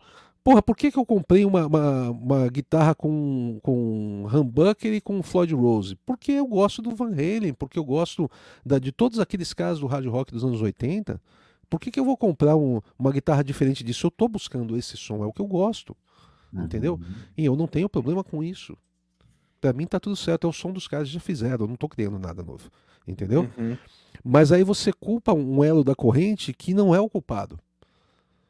Entende? É, é, é, nossa, é, dá pra filosofar pra caralho. O negócio é. Dá. Com certeza. Ô, ô Aleba. Vamos para as últimas perguntinhas. Vamos para as últimas perguntinhas para a gente ir caminhando aí. A gente não viu nem, nem o tempo passando. Tem duas horas e sete que nós estamos batendo papo. Aqui. Eu tô, ó, eu tô na tranquilidade aqui. Se vocês quiserem alugar, fica à vontade. Tô em casa mais que alugar você, sensacional. O papo tá passando aqui, a gente nem tá percebendo, bicho. Então, tanto sensacional que tá. Vamos lá, bicho. É, aqui, deixa eu só. Ah, aqui o. Achar o, É, o Cláudio Lucindo mandou aí. Salve, Paulão, meu grande mestre. Fala, Cláudio. Deixa eu só ir colocando aqui. O, o, o Bleno ele mandou aqui: aprendi com o Paulo que pessoas fazem músicas, equipamento é só uma ferramenta, que é exatamente isso. É isso aí. Que, que, que, que você falou. Quantum Guitars, nosso amigo o Paulo Heineken, a gente já falou sobre isso, do Pod Farm, né? Ao invés dos amps. O, uhum. o, o, o, o Anhaya já falou pra gente. Mas tem uma Daí pergunta também, do Paulo. Depois você volta na pergunta do Heine lá da mídia. Ah, eu vou, eu, calma, tô, tá indo. Boa noite, novo no canal, Rafael OKH Dantas, vim pelo Instagram do Paulão Mestre. Obrigado, Rafael. Pessoal, Valeu, vocês que estão aí, se puder dar uma força pra gente, se inscreva no canal aí. A gente Deixa tá... o seu like aí. É, né? deixa o like, inscreve no canal. Ajuda.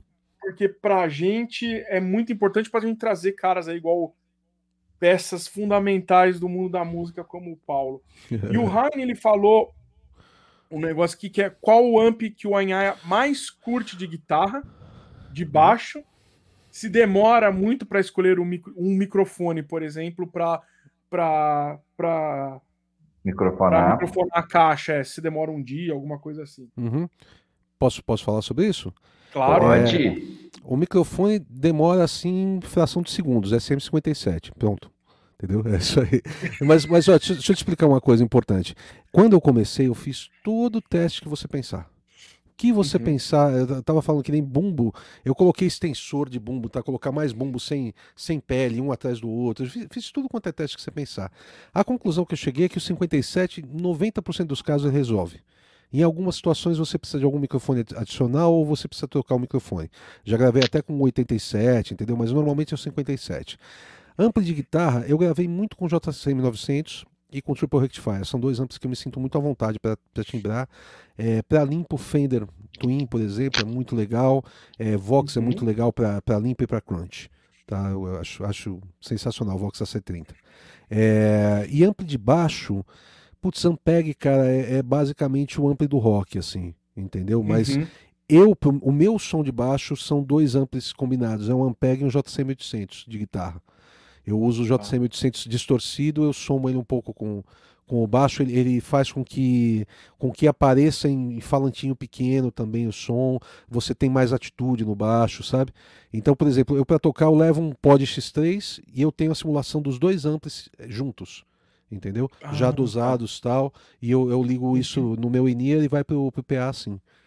Entendi. Ou seja, você Entendi. não é fã do Leme que o Mister, né? Nada. Quem é esse cara? O que, que, que, que, ele fez da vida? Pô, é engraçado que eu chegava para tocar, os caras falavam assim, nossa, baixo distorcido. Eu falo, é uma novidade aí, bicho. Pintou em 1960, mais ou menos. Entendeu?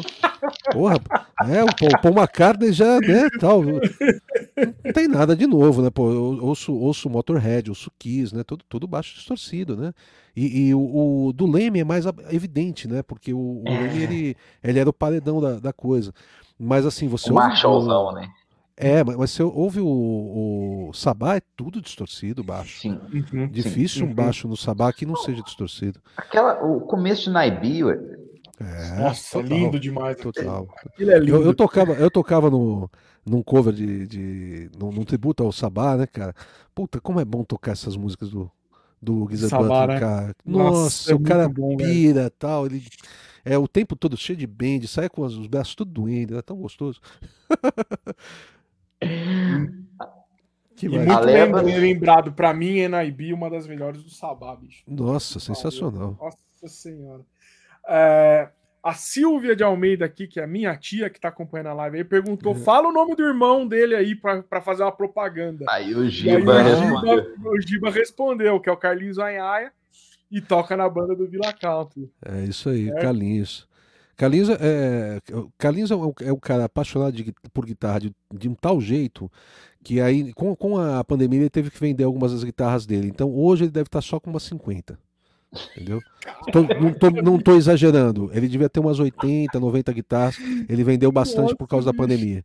Entendeu? É, é, é surreal. Fui, eu fui com um amigo meu e falou assim: Eu queria testar uns drives. Eu falei: Vamos na casa do meu irmão, né?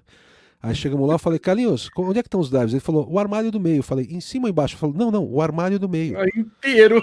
Aí eu abri, a gente escolheu 12 drives, entendeu? 12 que tinham lá para poder testar. É surreal, cara, surreal. Esse é dos gazeiros, dos bons, então. Esse é, é, pra caralho. Só que assim, ele, ele não é o, o Por exemplo, geralmente o pessoal do, do, do gás é a galera dos, dos, dos coisas mais modernas e tudo mais. Não, ele tem guitarra dando elétrico, entendeu? Ele tem uhum. é, Epiphone Cassino, entendeu? E não que ele não tenha Entendi. coisas mais modernas, mas ele tem uma, umas velharias ali. Ele tem, tem o Vox AC30, o convencional, tem um outro que é todo handwired, sabe? Uma uhum. porrada de amplo, uma porrada de coisa assim. Vamos lá, continuando aqui, o Davi Cavalcante. Paulo já gravou. Paulo, já gravou hum. algum esquema de guitarra mais vintejão? Que curtiu muito, tipo blues, amps Fender, algo desse sentido? Abraço, sim, sim. valeu, Davi. Sim, Davi, gravei bastante. Ah, é muito legal, cara. É, é... Mas, mas aí é, é que tá, né? Quem manda nesse som mais ainda é o músico. Quando, quanto mais limpo for o ampli, mais depende da mão. Entendeu? Porque quando você põe muita distorção, você, você qualquer esbarradinho é um escândalo, né? e aí, quando tem menos distorção, quem faz o sustain é o músico, né? É, o, é no vibrato que o cara segura a nota, é difícil uhum. de tocar. Uhum. A Alessa mandou aqui o que a gente exa falou exatamente, que papo da hora, nem senti o tempo passar. O Júnior, Júnior, só tá como Júnior aqui, então vai ser JR ou Júnior. do primeiro vídeo que eu vi do Paulo, quando soube da existência dele, ele contava essa história do teste dos amps com a galera Sim. do Charlie Brown. Charlie Brown. Aí quando a gente tava falando do Amp Farm, o Giba mandou aqui, vai ganhar odiadores, ficar falando de simulador. Ah, eu já tenho bastante. É, é normal, né? O povo não é, é, é foda. É só, só, no, só hoje, até hoje não aconteceu nenhuma vez de um cara que me odeia por falar de simulador me mostrar um som de guitarra dele com ampli melhor do que eu tiro com simulador, mas tudo bem. É. é bem isso A Tereza é. Aparecida apareceu aqui. Oi. Oi. O, o, o, Paulo, a hora que você respondeu aí, o Paulo Heine, ele respondeu, Sim. obrigado, Anhara, sobre a, o, o, microfone e tudo mais, né? Valeu. O Bonora tirando um pelo aqui, que eu tenho mais de mil amplis. Mentira. e mais aqui. O, o Cleiton Rodrigues, aí, mestres, alto nível negócio hoje. Você tá louco? Você é louco. Muita coisa. Tamo, tamo terminando. Aqui, ó. Uh, vide as guitarras isoladas do Steams do Ozzy, guitarras do Randy Rhodes magrinhas. É, ele dobrava Bem... tudo, né? É. Dobrava Nossa, tudo. Nossa, também, né? aquele, aquelas os dois primeiros discos tem muito som de linha mesmo, né? Uhum. De você ver que foi ligado na mesa, assim, os sons feinhos mesmo. Mas é do Randy Rhodes, né? Ali, é Randy Rhodes, é, eu é, sou fã. Qualquer coisa fica lindo, né? caraca. né? Sou muito fã do Randy também. Nossa, é. Uh, aqui o, o, o Bleno falou: cadê aquela guitarra que você não troca de corda há oito anos? Se você já aposentou Eu troquei, ela? troquei, eu mandei regular, ela tá aqui, mas essa aqui tá tão, tá tão na mão, tô tão feliz com ela. Guitarra nova é sempre bom, né? É. Dá, um ânimo, né? Não só dá, guitarra, dá, qualquer dá instrumento um novo é. é. O, o, o, o Bleno falou aqui um negócio que eu acho que a gente pode até depois comentar, ou se você quiser comentar agora, que é a uhum. facilidade do home studio resolve e ajuda muito, mas quem está começando acha que pode gravar de qualquer jeito e tem um botão DAO arruma tudo que está certo. Agora que a gente está falando de é, sim, sim. sobre plugins e tudo mais. É, o, o, o problema da coisa toda, é, filosofando novamente, a pessoa sempre culpa alguma coisa que não seja ela. Entendeu? Então, por exemplo, eu gravei é, com o meu ampli, eu tenho um ampli bom aqui, eu gravei com, com um microfone, é, tipo, ah, eu tenho um triple rectifier aqui, eu tenho uma guitarra Les Paul, eu tenho um 57, eu gravei aqui e ficou ruim. Minha interface deve ser ruim. Não, é você que toca mal, é você que não sabe gravar. Das duas, uma. Entendeu? Porque você tem um equipamento bom, você não tem a pegada. É, eu lembro de uma, de uma situação que eu fui na casa. Olha que loucura isso. É, eu estava fazendo uma produção, uma, uma, direção de produção à distância para um cara.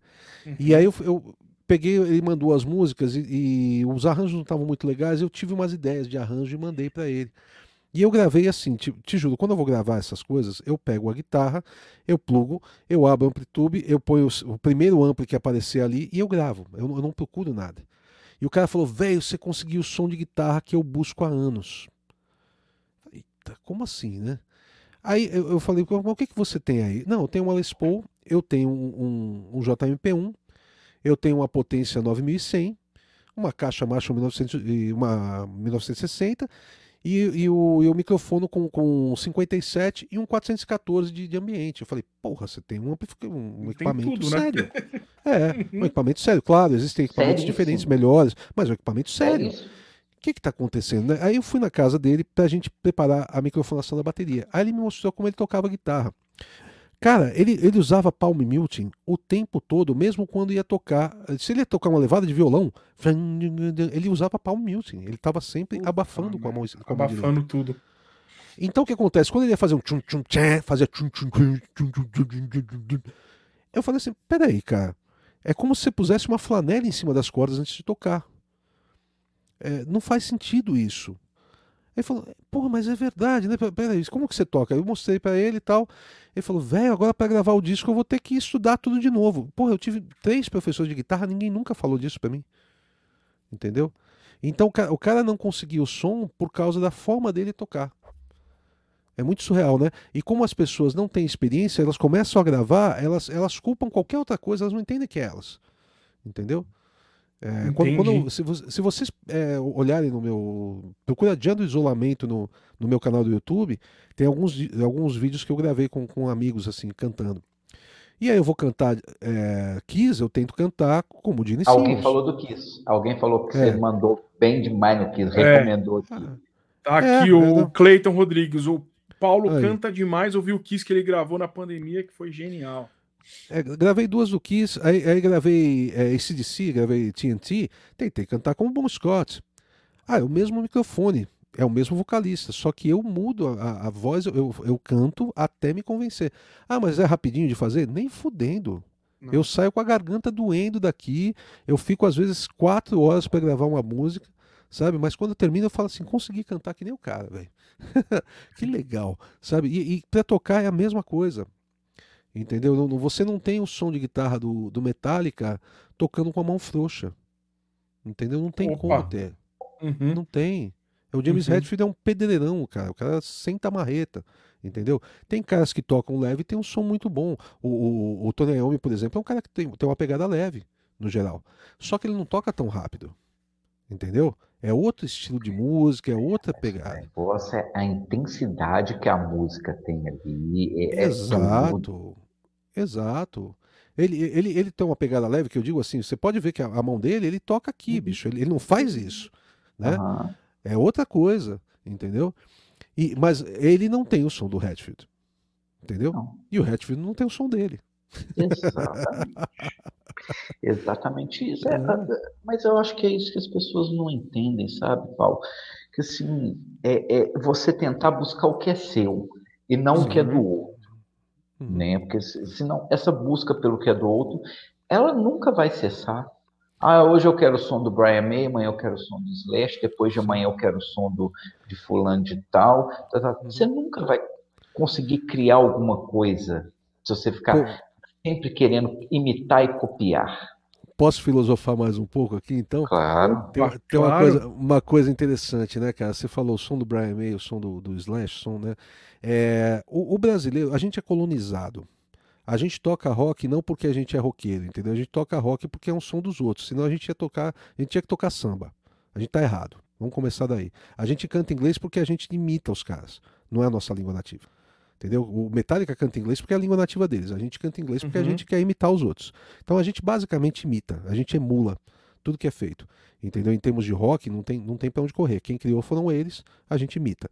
Quando o rock dá uma, uma, uma mudada na coisa e se torna mais. Ele dá uma climatizada e se torna mais brasileiro, aí é o nosso rock. Aí tudo bem. É uma coisa que de influência de lá de fora, a gente fazendo o nosso. Mas no geral a gente imita. É assim que funciona a coisa. É, eu falei desses covers, por exemplo, para mim é um laboratório. Eu estou sem cantar é, de verdade há muitos anos. Então eu quero ver aonde a minha voz pode chegar e eu quero Uhum. realmente emular quem está cantando. Entendeu? Esse é um ponto que eu Uhum. acho fundamental. Agora, por exemplo, é, você pega o, o, o Tom Morello, por exemplo. Eu vi uma entrevista dele ele falando que ele começou a tocar e ele era fã de Van Halen, era fã de- das mesmas bandas que, que eu era fã quando era moleque. Ele percebeu o seguinte: naquela onda, ele não vai superar os caras e ele não vai trazer nada de novo. Eu preciso criar a minha onda para eu ser o, o guitarrista referência. Dentro do que ele faz, ninguém faz do como ele, como ele faz. Entendeu? Tom Morello é um Uhum. cara à parte. Brian May é um cara à parte. Tony Iommi é um cara à parte. Eles, eles criam, entendeu? Eles não estão copiando. Entendeu? O Van Halen, pô, assiste o, o- a entrevista dele no, no, no museu lá da- do. Vocês já viram isso? Não? Não, uma entrevista de Não. uma hora, no, no- Não. no- acho que é no Metropolitan. É, cara, é uma coisa surreal. Você vê, o, o cara, o cara contando, quer ver? Só, só falar de um detalhe. Ele comprou um Marshall, ele gostava do som, mas o som ficava muito legal quando estava muito alto. E ficava impraticável de, de ensaiar. Aí ele comprou um outro Marshall, ele ligou e falou: Porra, o timbre tá do caralho, mas o volume é muito baixinho. O que que tá acontecendo? Né? Aí ele descobriu que um era 110 e outro era 220. Ele falou: Peraí, se eu variar a tensão, então muda o timbre? Aí ele pegou, entrou numa loja e falou assim: Vocês têm um- uma coisa que varia a tensão? O cara falou: Tem um Variac. Vocês podem me emprestar? E ele achou, ele comprou, né? Ele, ele achou um ponto que é tipo 88 vo- é, volts, que, que dava o que fazia com que o Marshall dele de 110 funcionasse com uma, com uma, de uma forma melhor. E assim ele criou o ampli high gain, praticamente. Você entendeu?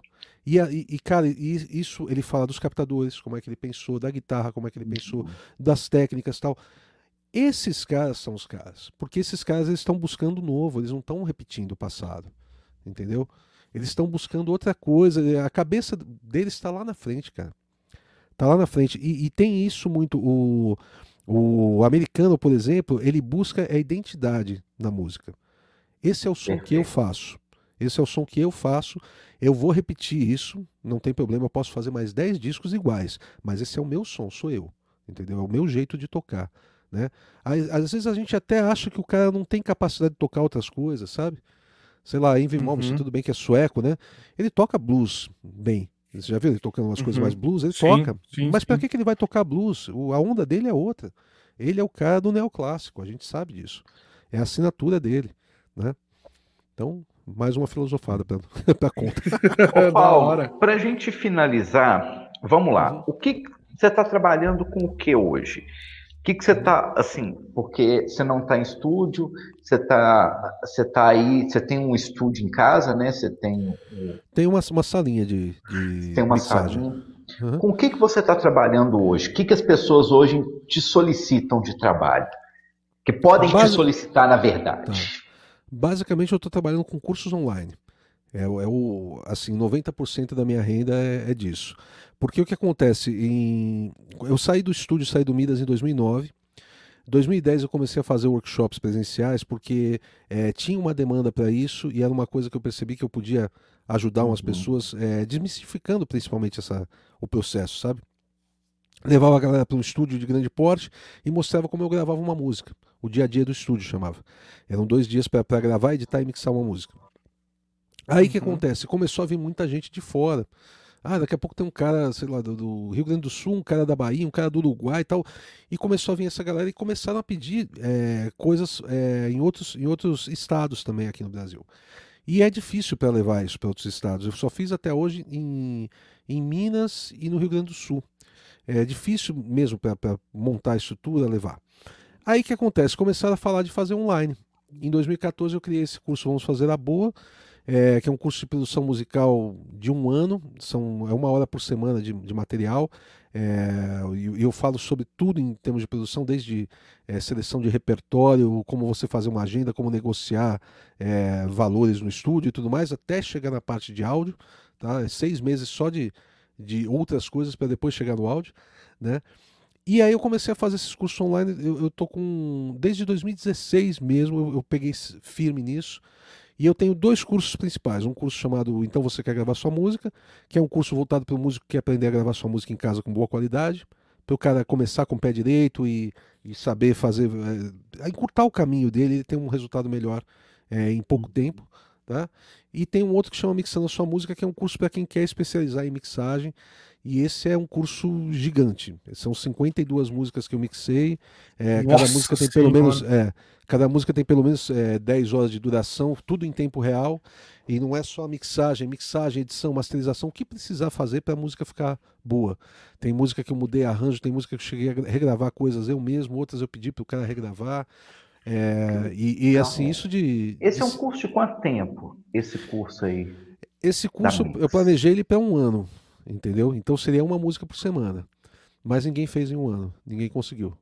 Tem mais, tem mais de 600 horas de duração o curso. Ah, não dá. É um é negócio, é, é, surreal, é surreal. Se for fazer, não dá para ser igual Netflix, né? O cara ir lá e só assistir, né? Tem, é, fazer, não dá. Tem que fazer é, de, de verdade, é, complicado. Coisa. Mas o que eu quis mostrar para os caras nesse curso é o seguinte, que é, da onde vem a... Lembra do, do Karate Kid, do limpa para uhum. cá, limpa para lá? É daí que vem o conhecimento. A mixagem, ela vem da repetição. Você Sim. não vai aprender a mixar mixando uma música. Então eu peguei 52 músicas que são, eh, foram enviadas pelos alunos da primeira turma então são produtores diferentes, usando ferramentas diferentes. Tem, tem música que tem bateria acústica, música com bateria programada, música com amplo microfonado, música com amplo virtual, música eletrônica. É, tem, tem vários estilos diferentes. Tem forró, tem thrash metal, tem sertanejo, tem é, machixe, sabe assim, o que você pensar tem ali. Então vários estilos diferentes. E eu uso ferramentas diferentes também. Eu mixo ou em Pro Tools ou em Reaper, depende do que o aluno pedir. E eu uso uhum. sempre alguns plugins que o aluno me pede para usar. Então, o aluno, ah. eu gosto desse equalizador, você pode usar, tal, não sei o quê.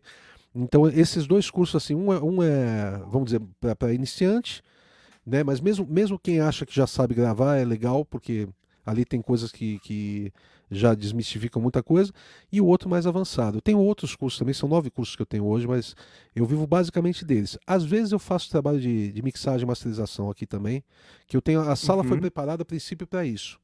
Para mix uhum. e master. Eu, eu tenho um, um, tratamento acústico que eu posso fazer barulho aqui de madrugada sem atrapalhar os vizinhos, sem os vizinhos me atrapalharem, entendeu? E, então eu fiz a sala pensando nisso. Só que os cursos online foram crescendo e é um, é um eu acho meio caminho sem volta, sabe? Assim, é, é, é tão bom você uhum. poder estar dentro da sua casa, cara, ou estudando ou dando aula, que é, é para mim fazer pensar em fazer de novo presencial, eu fico, hum, será? sabe? Eu tenho um Aonde curso seu, Paulo. Eu tenho Peraí, um curso seu aquele. Tá, fala aí. É, aonde que as pessoas acham esses seus cursos? Só para a gente deixar. É, meu site que é pauloanhaia.com.br. Ah, deixa eu passar também. Eu tenho um canal do YouTube, só procurar Paulo Anhaia. Anhaia é, é uma merda de escrever, mas está ali, dá para anotar. a gente vai colocar na descrição do vídeo. A gente tá. vai colocar na descrição do, do vídeo o site, o seu canal do YouTube, que tem muita coisa massa, que tem uns reviews legais. Que Sim, estou fazendo review agora. É, é, é, muito legal. Aleba, você tem o curso do Paulo? Eu tenho, eu tenho aquele curso, Paulo, que você pegou música sua da sua primeira banda, do, acho que do Poseidon, é isso? Ah, isso. E você então, remixou ela. Cara, achei eu sensacional. Eu reditei. Aquilo é, é aquilo é loucura, né? É achei loucura total. Então, tem o meu canal do, do, Instagram, que ultimamente eu estou respondendo dúvidas sobre sexo e relacionamento. Uhum. Não, tem, meu, tem o meu canal do Instagram, meu canal do, do YouTube, minha página no Facebook. Só procurar Paulo Anhaia que vocês vão me achar. É, no, no, YouTube tem, tem uma coisa legal ali que eu fiz um, um, uns mini cursos. Então eu tenho 30 dicas de gravação, 30 dicas de edição, 30 dicas de mixagem. É tudo isso aí. É. Uhum. Esses aí, se você não tem noção nenhuma da coisa, você assistir, você já vai sair com um, com um conhecimento ali para começar a dar os seus primeiros passos em, em gravação, sabe? Tem bastante coisa legal lá. É, porque, porque assim, é, como eu falei, eu sou meio hippie. Por mim, eu, eu trabalharia de graça. Sinceramente, eu faria tudo de graça. Mas eu tenho três filhos para criar, entendeu? Então, aí fica difícil. Mas por mim, eu trabalharia de graça. Eu, eu gosto de, de, de, passar essa, essas informações para a galera e, eu, e tem muita coisa gratuita no, na, nas minhas redes, entendeu? Só que os cursos são mais estruturados, claro, são mais mais objetivos, né? mais, né? É, é, uhum. é, é, então os, esses cursos são mais estruturados. Comprando o curso você vai ter uma, uma coisa melhor do que eu tenho gratuitamente, mas mesmo gratuitamente tem muita coisa boa ali. Massa. Paulo, para finalizar, uhum. o que, que você tem escutado hoje e que você tem achado muito legal de coisas atuais? Aí pegou, porque o que eu tenho escutado hoje, Striper, sabe assim, que é uma banda uma banda gospel dos anos 80, entendeu? É o que eu tenho ouvido. É, né? é isso que eu, ouvido... eu acho que eu... Pode falar, desculpa, depois. Eu, eu tenho ouvido Barca Demon, eu ouço Barca Demon pelo menos cinco vezes por dia para tocar, né? Então, mas, não, fala, fala. Não, eu queria. Enganchando nessa pergunta do Fábio, queria ver a sua, sua visão aí que dos 90, 2000 gravou essa enxurrada de, de bandas que a gente tinha muita guitarra, né? Desde o uhum. que a gente tem falado do, do Charlie Brown, Fresno, NX0, CPM, esses caras têm a guitarra presente. O que, que você vê hoje, cara, no mercado hoje da música, principalmente aqui no mercado nacional? A gente uhum. não vê mais música com guitarra presente, bicho. O que, que você acha que está acontecendo? Aqui... Você acha que pode mudar ou o que, que, que, que, você, que, que você vê, ô, ô, Paulo? Então, nem aqui nem lá fora. O pior é isso, né? Se você pegar, tipo. Porra, pensa no seguinte, bicho. Back in Black do ACDC é o segundo disco mais vendido da história. Só perde pro, pro thriller do Michael Jackson. Entendeu? E é só guitarra, baixo e batera. É sensacional aquilo, cara. Entendeu? Hoje em dia a gente não tem nada nesse sentido. Nada, nada. A gente pegar as 10 mais da Billboard, se bobear, não tem uma bateria acústica. Entendeu? Caralho. Guitarra não tem com certeza. Bateria acústica também não. Então, a, a, minha visão da coisa é a seguinte: quando a gente fala no rock, a gente está falando de um senhor de 70 anos de idade. Entendeu? Porque o rock nasceu lá nos anos 50, vai, é, popularizou com Elvis em 55, e de lá para cá, vai, o que, a gente está falando o quê? 70 anos mais ou menos. É, então o que acontece? O rock envelheceu. Durante muito tempo ele conseguiu trazer coisas novas. Então você pega ali nos anos 60 os Beatles, nos anos 70 o Led Zeppelin, anos 80 o ACDC, que nem eu falei, é que é de 70 mais 80 eles explodiram, é, sei lá, anos 90 o grunge, é, anos 2000 aquela turma do, do, do New Metal, do Linkin New Park, Metal, do, Linkin Park né, tá, e tal, não sei o que, sempre tinha uma novidade. Entendeu? Ah, eu não gosto de Limp Bizkit. Tudo bem, não, ninguém é obrigado a gostar, não estou dizendo disso. Mas é uma evolução do rock, é uma coisa nova é, que ainda é rock. E agora, o que, que a gente tem? Eu, quando, quando a gente fala de rock, hoje a gente fala em Foo Fighters, que é uma banda que tem 25 anos, sei lá. É exatamente isso que eu falo. A Entendeu? última que é você muito... mais nova é um Full Fighters, bicho. É, né? é muito antigo. Pensar que, tudo, assim, tudo lógico, eu, eu, até falo pro, pro Fábio, tem muita banda nova, mas banda que vai o povão, tipo um Full Fighters, para encher um Morumbi, que fi uhum. fizeram um show lá e conseguiram lotar um estádio. Não tem, Cara, hoje não tem, é, e é o mais novo é. é Full Fighters com 25 anos de idade, né? É, é. Então o rock envelheceu muito. E, e assim, o que, que, precisaria aparecer? Precisaria aparecer uma banda nova que seja relevante mesmo. Não estou dizendo banda boa. Banda boa tem um monte.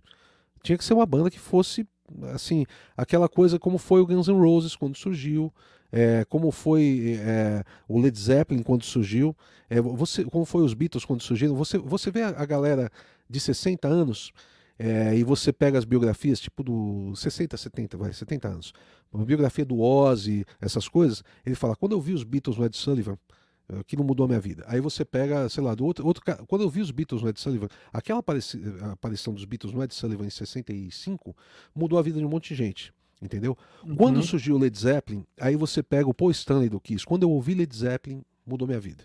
Aí um monte de gente dos anos 70 falam, quando eu vi Led Zeppelin mudou minha vida. Tinha que ter esse tipo de coisa. O, o Gil, meu, meu amigo Gil, Gil, Daga, que é, que é produtor também, ele, ele tem tatuado o Slash aqui, porque o Slash veio do Brasil, ele pôde ir no, no backstage, o Slash autografou e ele tatuou o nome do cara. Sensacional. Entendeu? Sensacional. Porque quando surgiu o Guns, mudou a vida do cara. Então falta isso. Tinha que ter umas bandas que você dissesse assim: caralho, Agora sim, cê, cê, o que eu costumo dizer é assim: aquela banda que você quer usar a camiseta do cara. Pra dizer, Entendi. eu gosto dessa banda, entendeu? Uhum. É difícil, não tem, cara. É difícil. Não tem. Assim, é, é, por exemplo, ah, o Greta Van Fleet, eu fui ouvir, eu gosto. Eu, acho, eu não acho ruim, não. Mas é, é, mais do mesmo. É mais do mesmo. Uhum. Já, já foi, já, já, foi feito. É, o The Struts eu acho legal pra caramba também. Mas não é uma banda forte o suficiente para isso. Entendeu? E, e, tem várias outras bandas assim que, que o, o, pessoal fala assim: ah, não ouve tal banda. Eu ouço, eu falo, tá, mas é, isso já existe. Ou, ou então eu, eu, ouço algumas coisas assim de, de, de, Ah, não, tem esse trabalho novo aqui que o Glenn Hughes está cantando. Pô, o Glenn Hughes tem 70 anos. Canta para caralho, respeito para caralho, adoro o cara. Mas ele está fazendo o que ele sempre fez, né? Ele não é um, ele não está inovando. Ele está uhum. fazendo uma, uma reciclagem do que ele fez e, ele não vai fazer um outro burn, cara. Não, Entendeu? Nunca, ele não vai, velho. Nunca. Já foi. Falta só um Blackmore ali, só. É, não, não e, e, o, o Blackmore, por exemplo, vocês viram aquela turnê do, do Rainbow que ele, que ele fez? Uhum. Coitado, velho, não tá tocando mais ninguém. Entendeu? A mão assim, sabe? A guitarra aqui em cima tal. Porque ele ficou muito tempo parado como guitarrista. Os caras são. Os nossos ídolos, os meus ídolos, estão todos com 70, velho. O que, que, você, que, que a gente pode esperar? Existem casos como o Paul McCartney que são surreais. Você pega um disco novo dele e você fala, caralho, essa porra soa fresca. É, o cara, o cara tá, parece que ele compôs hoje mesmo e que, é, e que ele é um cara moderno. Mas é muito difícil, a maioria é, tá, tá reciclando demais. Então, enquanto tá na reciclagem, a gente não. Enquanto você anda para trás, não se anda para frente. Basicamente é isso. Uhum. Entendeu? Precisa ter alguém que, te, que ande para frente. Entendeu? Ah, Foo Fighters é legal? É legal. Mas já foi, né? O que, que eles têm de hum. novo? Não tem nada, nada. de novo. É. Entendeu? E, é. e, mesmo, e mesmo quando você pensando no Foo Fighters no, no auge, no melhor momento, eles não eram fortes como foi o Led Zeppelin, eles não eram fortes como foi Beat, os Beatles, ou, ou o Kiss, ou o Sabá, ou... Ou o Guns, o próprio Guns. Ou Guns, o Guns.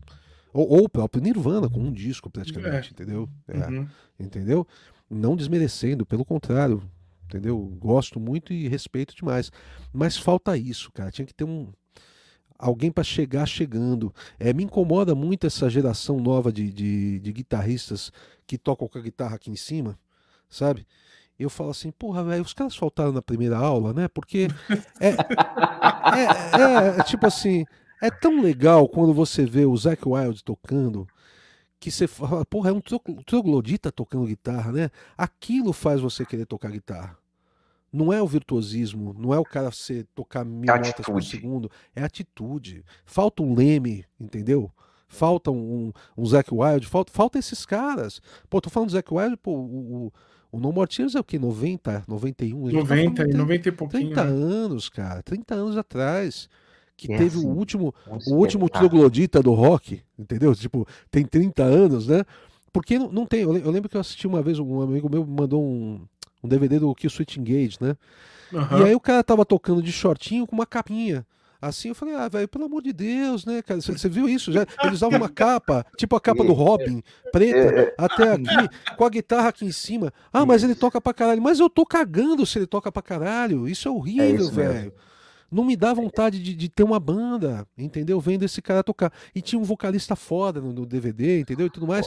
Mas eu só conseguia ficar olhando o cara lá com a capinha. Eu, acho, acho que ele quis fazer um, um Angus Young, entendeu? Mas não rolou. Não entendeu? rolou, né? Não rolou, entendeu? É, mas aí você então... assiste o, o, o, show do ACDC no o último ao vivo que eles lançaram, que é do River Plate Stadium, né? Sensacional. É, 2012 lá. É. Sensacional. Sensacional. Aí você assiste é. e fala assim, bicho, não tem jeito. O negócio é, é, é, é diferente. É diferente. Eu, eu entendo é, quando você fala isso. Quando a pessoa assiste, ela fala assim, isso é de outra ordem. Vamos é de outra ordem. Ah, ah, o, o, meu filho do meio, né, o, o, Lucas, ele gosta muito do Avenged Sevenfold, que eu acho uma banda muito boa. Mas assim, mas eu acho reciclada pra caralho, mas muito boa. Gosto muito da voz, do vocal tal. E aí a gente foi assistir aqui no, no Espaço das Américas um show deles, tipo numa sexta e no sábado tinha um show do Metallica. No show do Metallica eu acabei não indo, mas ele ia. Ele tinha 14, 15 anos, né? E ele foi assistir o show do Avenged, eu assisti, achei um show bom. E ele saiu extasiado, né? Falei assim: amanhã você vai ver o Metallica, calma. Aí no dia Fudeu, seguinte né? ele voltou para casa, eu falei: e aí? Ele falou: puta que eu pare. Não tem, é foda. Não tem, velho. Não tem. Foda. James Hetfield entra no palco, levanta os braços, acabou derruba o estádio, entendeu? Eu, os caras têm um carisma e uma, uma. E isso porque ele tá velho pra caramba e eles já não estão tocando como eles tocavam, entendeu? E, uhum. e, com todas as ressalvas possíveis. Você assiste aquele show de Seattle de 89, por exemplo, era uma banda com pau na testa, né? Os caras, no, todo mundo jovem, todo mundo né, com outra pegada, né? Então, mesmo a banda estando velho, o ACDC também, se você assistir shows mais antigos, é muito mais legal. Mas o show atual, são, são esses caras, eles têm um carisma que não se tem hoje. Falta essa coisa, não é cantar bem, não é tocar bem. É, é, você ter uma música diferenciada e você ter um carisma que. que uma coisa que. Tipo, o, o Axl Rose e o, o Slash. Pô, o, o Slash, cara. Meu irmão dava aula de guitarra. Ele tinha 10 alunos. Sweet Shadow Mind começou a tocar no rádio, na semana seguinte ele tinha 30. Não estou exagerando. Não estou Caralho, exagerando. É, é, é Todo mundo que queria cresce, tocar né? guitarra, velho. Todo mundo queria tocar guitarra. Porque era um cara com um carisma tão grande. E é um guitarrista. Hoje ele toca muito bem. Mas ele era um guitarrista medíocre. Aqueles bem de fora do tom, entendeu? Ele era um guitarrista é, fraco, tecnicamente. Entendeu? E a gente está falando de uma época, ali, 87, que a gente tinha Warren DeMartini, a gente tinha George né? Lynch, falou, né? a gente tinha um monte de guitarristas monstros Monstro. tocando, entendeu?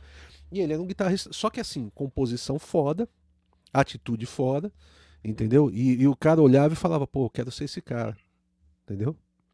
Então falta isso, cara, difícil. Difícil pra caralho.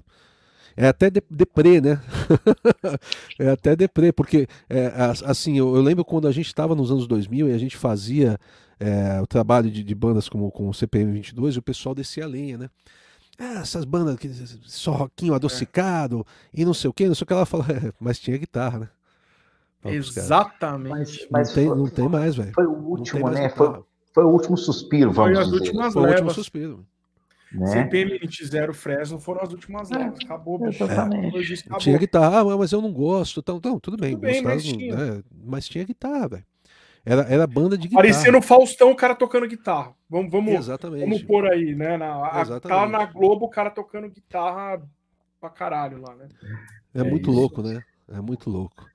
Mas é, vamos vida, ver né, é como é que vai ser o futuro, né? Vamos ver como é que vai ser o futuro. Vamos torcer para que assim que a gente tenha aí talvez aí, quem sabe aí essa turnê que, que, que eles vão fazer, né, que o Charlie Brown vai fazer, não, não traga algum suspiro aí, alguma Exato. coisa que possa vir daí, tudo, e que assim que Eu as acho... condições do país também é, favoreçam para que as pessoas comecem, que, continuem mostrando, né? Porque você falou, quando você começou e a situação financeira era outra, ah, é, sabe? Assim, as pessoas podiam, estúdio, podiam gravar e tudo mais, e, e, e, e aguardar para que, assim, esperança, a gente que, que gosta de música, que gosta de coisa legal, que gosta de rock e tudo, é sempre o que vai mover a gente, né? Esperar, escutar alguma coisa legal daqui a um tempo e tudo, e principalmente aqui no país que a gente vive, né? Até pra, pra porque é isso.